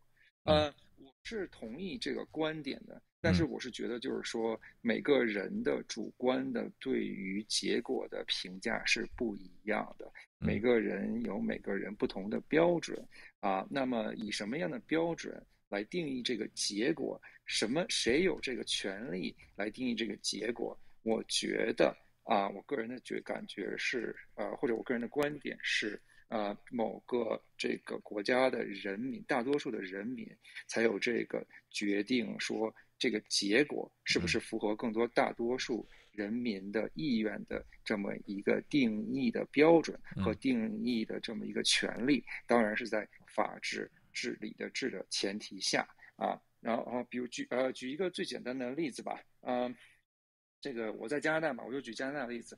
加拿大有一个城市，它之前进行了一场公投，公投的这个呃就是背景是决定要不要去申办二零二六年的冬奥会。那么这个最后的结果就是百分之五十五的人觉得不要去申请。那么后来这个结果就是不申请了。那对于这个加拿大这个国家的人民来讲的话，或者对于这个城市来讲的话，这个结果到底是好还是坏呢？我们怎么来评价呢？因为我们现在是二零二一年。对吧？我们怎么来评价这个东西是好是坏？那就是公说公婆有理，婆说婆有理。公的理呢，就是说啊，我们不要浪浪费纳税人的钱，我们把这些钱来花花到这个呃人民的这个生活福祉上，对吧？那婆说我们可能会促进经济，会啊提供更多的就业，会啊造更先进的地铁呀，infrastructure 造福于人民。那最后啊这个结果是谁来定呢？是更多的人民来定，所以我是刚才 L 说的那一点，这个例子，我觉得啊，从侧面上可以反映到，就是一个民主社会，它其实不是只是在选举这个民主政府，呃，民主这个社会里边的这么一个决策层，或者是代议制的这么一个政府的情况下才体现体现了民主。其实民主是在生活中。方方面面都可以感觉到，比如说，这个我家对面要要盖一个新的 condo，这个 complex 这个楼，然后呢，他们会问我们说，这个一楼就平层要不要建商铺呢？大家就是现有的居民，你们感觉如何？因为建了商铺呢，你们更加方便买菜，对吧？你走着就可以去。但是呢，建了商铺以后呢，有可能是不住在这个那边户的人呢，他会开车来买菜，造成你们附近的停车场的停车位的。拥挤，嗯，你怎么你怎么看这个事情呢？那我们开一个会，我们大家讨论一下，我们投票一下来决定。那你说从 GDP 的角度来讲的话，对吧？那可能刚才那个那个例子办奥运会可能能提供更高更高的 GDP，对吧？或者是把这个楼的一层建更多的商铺，会有更高的 GDP，但是它也会带来更多的扰民，也造造造成了停车位的紧张。那哪个结果更好呢？谁有这个权利来界定，用什么标准来界定这个结果是好和坏呢？那我觉得简单粗暴的用 GDP 来界定的话，我觉得这个代表不了大家人民的民意。我觉得只有这个国家的人民才有权利来界定这个结果。好的，我说完了，我说清楚这些，谢谢。非常感谢啊，非常感谢。另外啊，办奥运会能不能增长 GDP，这还得两说。说的非常好啊，这不同的角度有不同的一个 观点嘛，哎，对吧？对啊。然后咱下边这个呃，Jeremy 啊，您说啊。呃，Hello，嗯，呃，我先来说一下啊，社会主义核心价值观的二十四个字啊，前面最前面的。四个词儿：富强、民主、文明、和谐啊！所以呢，在座的刚才如果有人说什么喜欢专制的，建议去朝鲜啊，朝鲜这个一党专政嘛，对不对？朝鲜或者去什么君主专政、宗教专政、军事专政的，像柬埔寨这种国家去呀，对不对？你喜欢专政你就去呀。然后这个民主呢，是一种普遍公认之理想嘛。提供保护和有效实现人权的环境。嗯，古代的本意就是人民的统治嘛，对不对？主权在民。所以呢，我觉得对于民主这个东西呢，如果你，哎，还还是个小粉红，还还还还不喜欢民主，喜欢专制，那你是干嘛？你想打习大大的脸吗？啊，习大大都说了，他是他是民主，他是专政，他也是民主，你咋地？你想打他脸啊？简直就是养不熟的狗啊！真的是，我发言完毕。啊，既然这种词都出来，我就说你是个弱智啊！我什么时候反对过民主啊？弱智。人家呃，这个不要，这个人也没提名字啊。当然，咱咱不要这个人身攻击啊，这样不好。咱最后两位观众啊，Daniel 跟 David 啊，David 你是不是要说话？你要说话你就闪一下麦，要不就是 Daniel 是啊，d 呃呃那个 Daniel 跟 Harrison 啊也可以啊。那 Daniel 那个，请你说啊，OK。啊，我说过了，我没什么可说的了。好，谢谢你啊，OK。那 Harrison 啊。哎，好好，谢谢大家。就是啊，我想回应一下刚刚泰戈尔他讲，就说没有民主跟专制，只有中国制度跟美国制度。那么中国著名的国师张维为他之前就做对中国制度做过一个非常精要的一个概括，就是 meritocracy。那其实他的他的讲的这个 meritocracy 呢，他就说是基于啊那所谓的他的政绩，或者说他基于他的一些能力来去对这些领导人来进行选拔。那其中就有一个很重要的问题，他没有办法解释，就是说这个 merit 谁来定义，是怎样定义，而且呃，定义这个 merit 的人，他能他是否能够代表民众？而且就是说，如果一旦这个制度建立之后，有没有修正机制？那么，那我们都知道民民主制度，它它它是透过定期的这个选举来去去呃实现这个修正机制嘛？那任何一个国家不可能完完全全的。所有的执政者都不可能完完全全不犯错误嘛？那那在一个国家，如果说任何反对的声音都被压制的话，那我想就是您又没有选举制度的话，那民众是如何来去进行对这个制度或者国家来去进行就是呃修正，对吧？它的前进方向，那就没有人来去管控。比如说像这个三年大饥荒或者这个文革这样重大的政策失误，或者说这个比如说呃计划生育这样的政策失误。它就会一直延续几十年，会对国家跟社会造成更大的这个所谓伤害，对吧？那所以就是我我想总结一句，就是说，meritocracy 其实是中国政府它包装的一个非常漂亮的一个词汇，但是其实它内部是存在很大的这个冲突跟矛盾的，对对。然后最后跟大家就是 recap 一下这个 room 嘛，对，就是这个是那个威廉跟青年他们的那个 YouTube 频道，叫我们好好谈谈。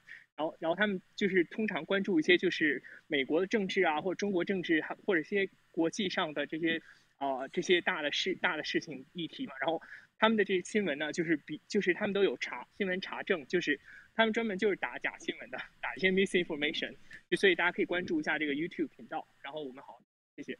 哎，非常谢谢啊，大家这么捧啊，然后今天咱们就到这里吧啊，然后我们这个 Clubhouse 呢这边三百零五位观众曾经来过，YouTube 这边呢也是三百多人曾经来过啊，非常感谢大家啊。最后我想总结一句，最近这个写了个广告曲啊，然后在我们频道这个播放，然然后好多人给帮着起名字啊。然后有一句话呢，我想用来总结今天的这场这个 Clubhouse 的这个观点的这个分享啊，你觉得不好就不要称赞啊。今天就到这里了，非常感谢大家，希望关注我们的频道，包括 Clubhouse 跟 YouTube 啊，我们好好谈谈，我们下次再见，拜拜。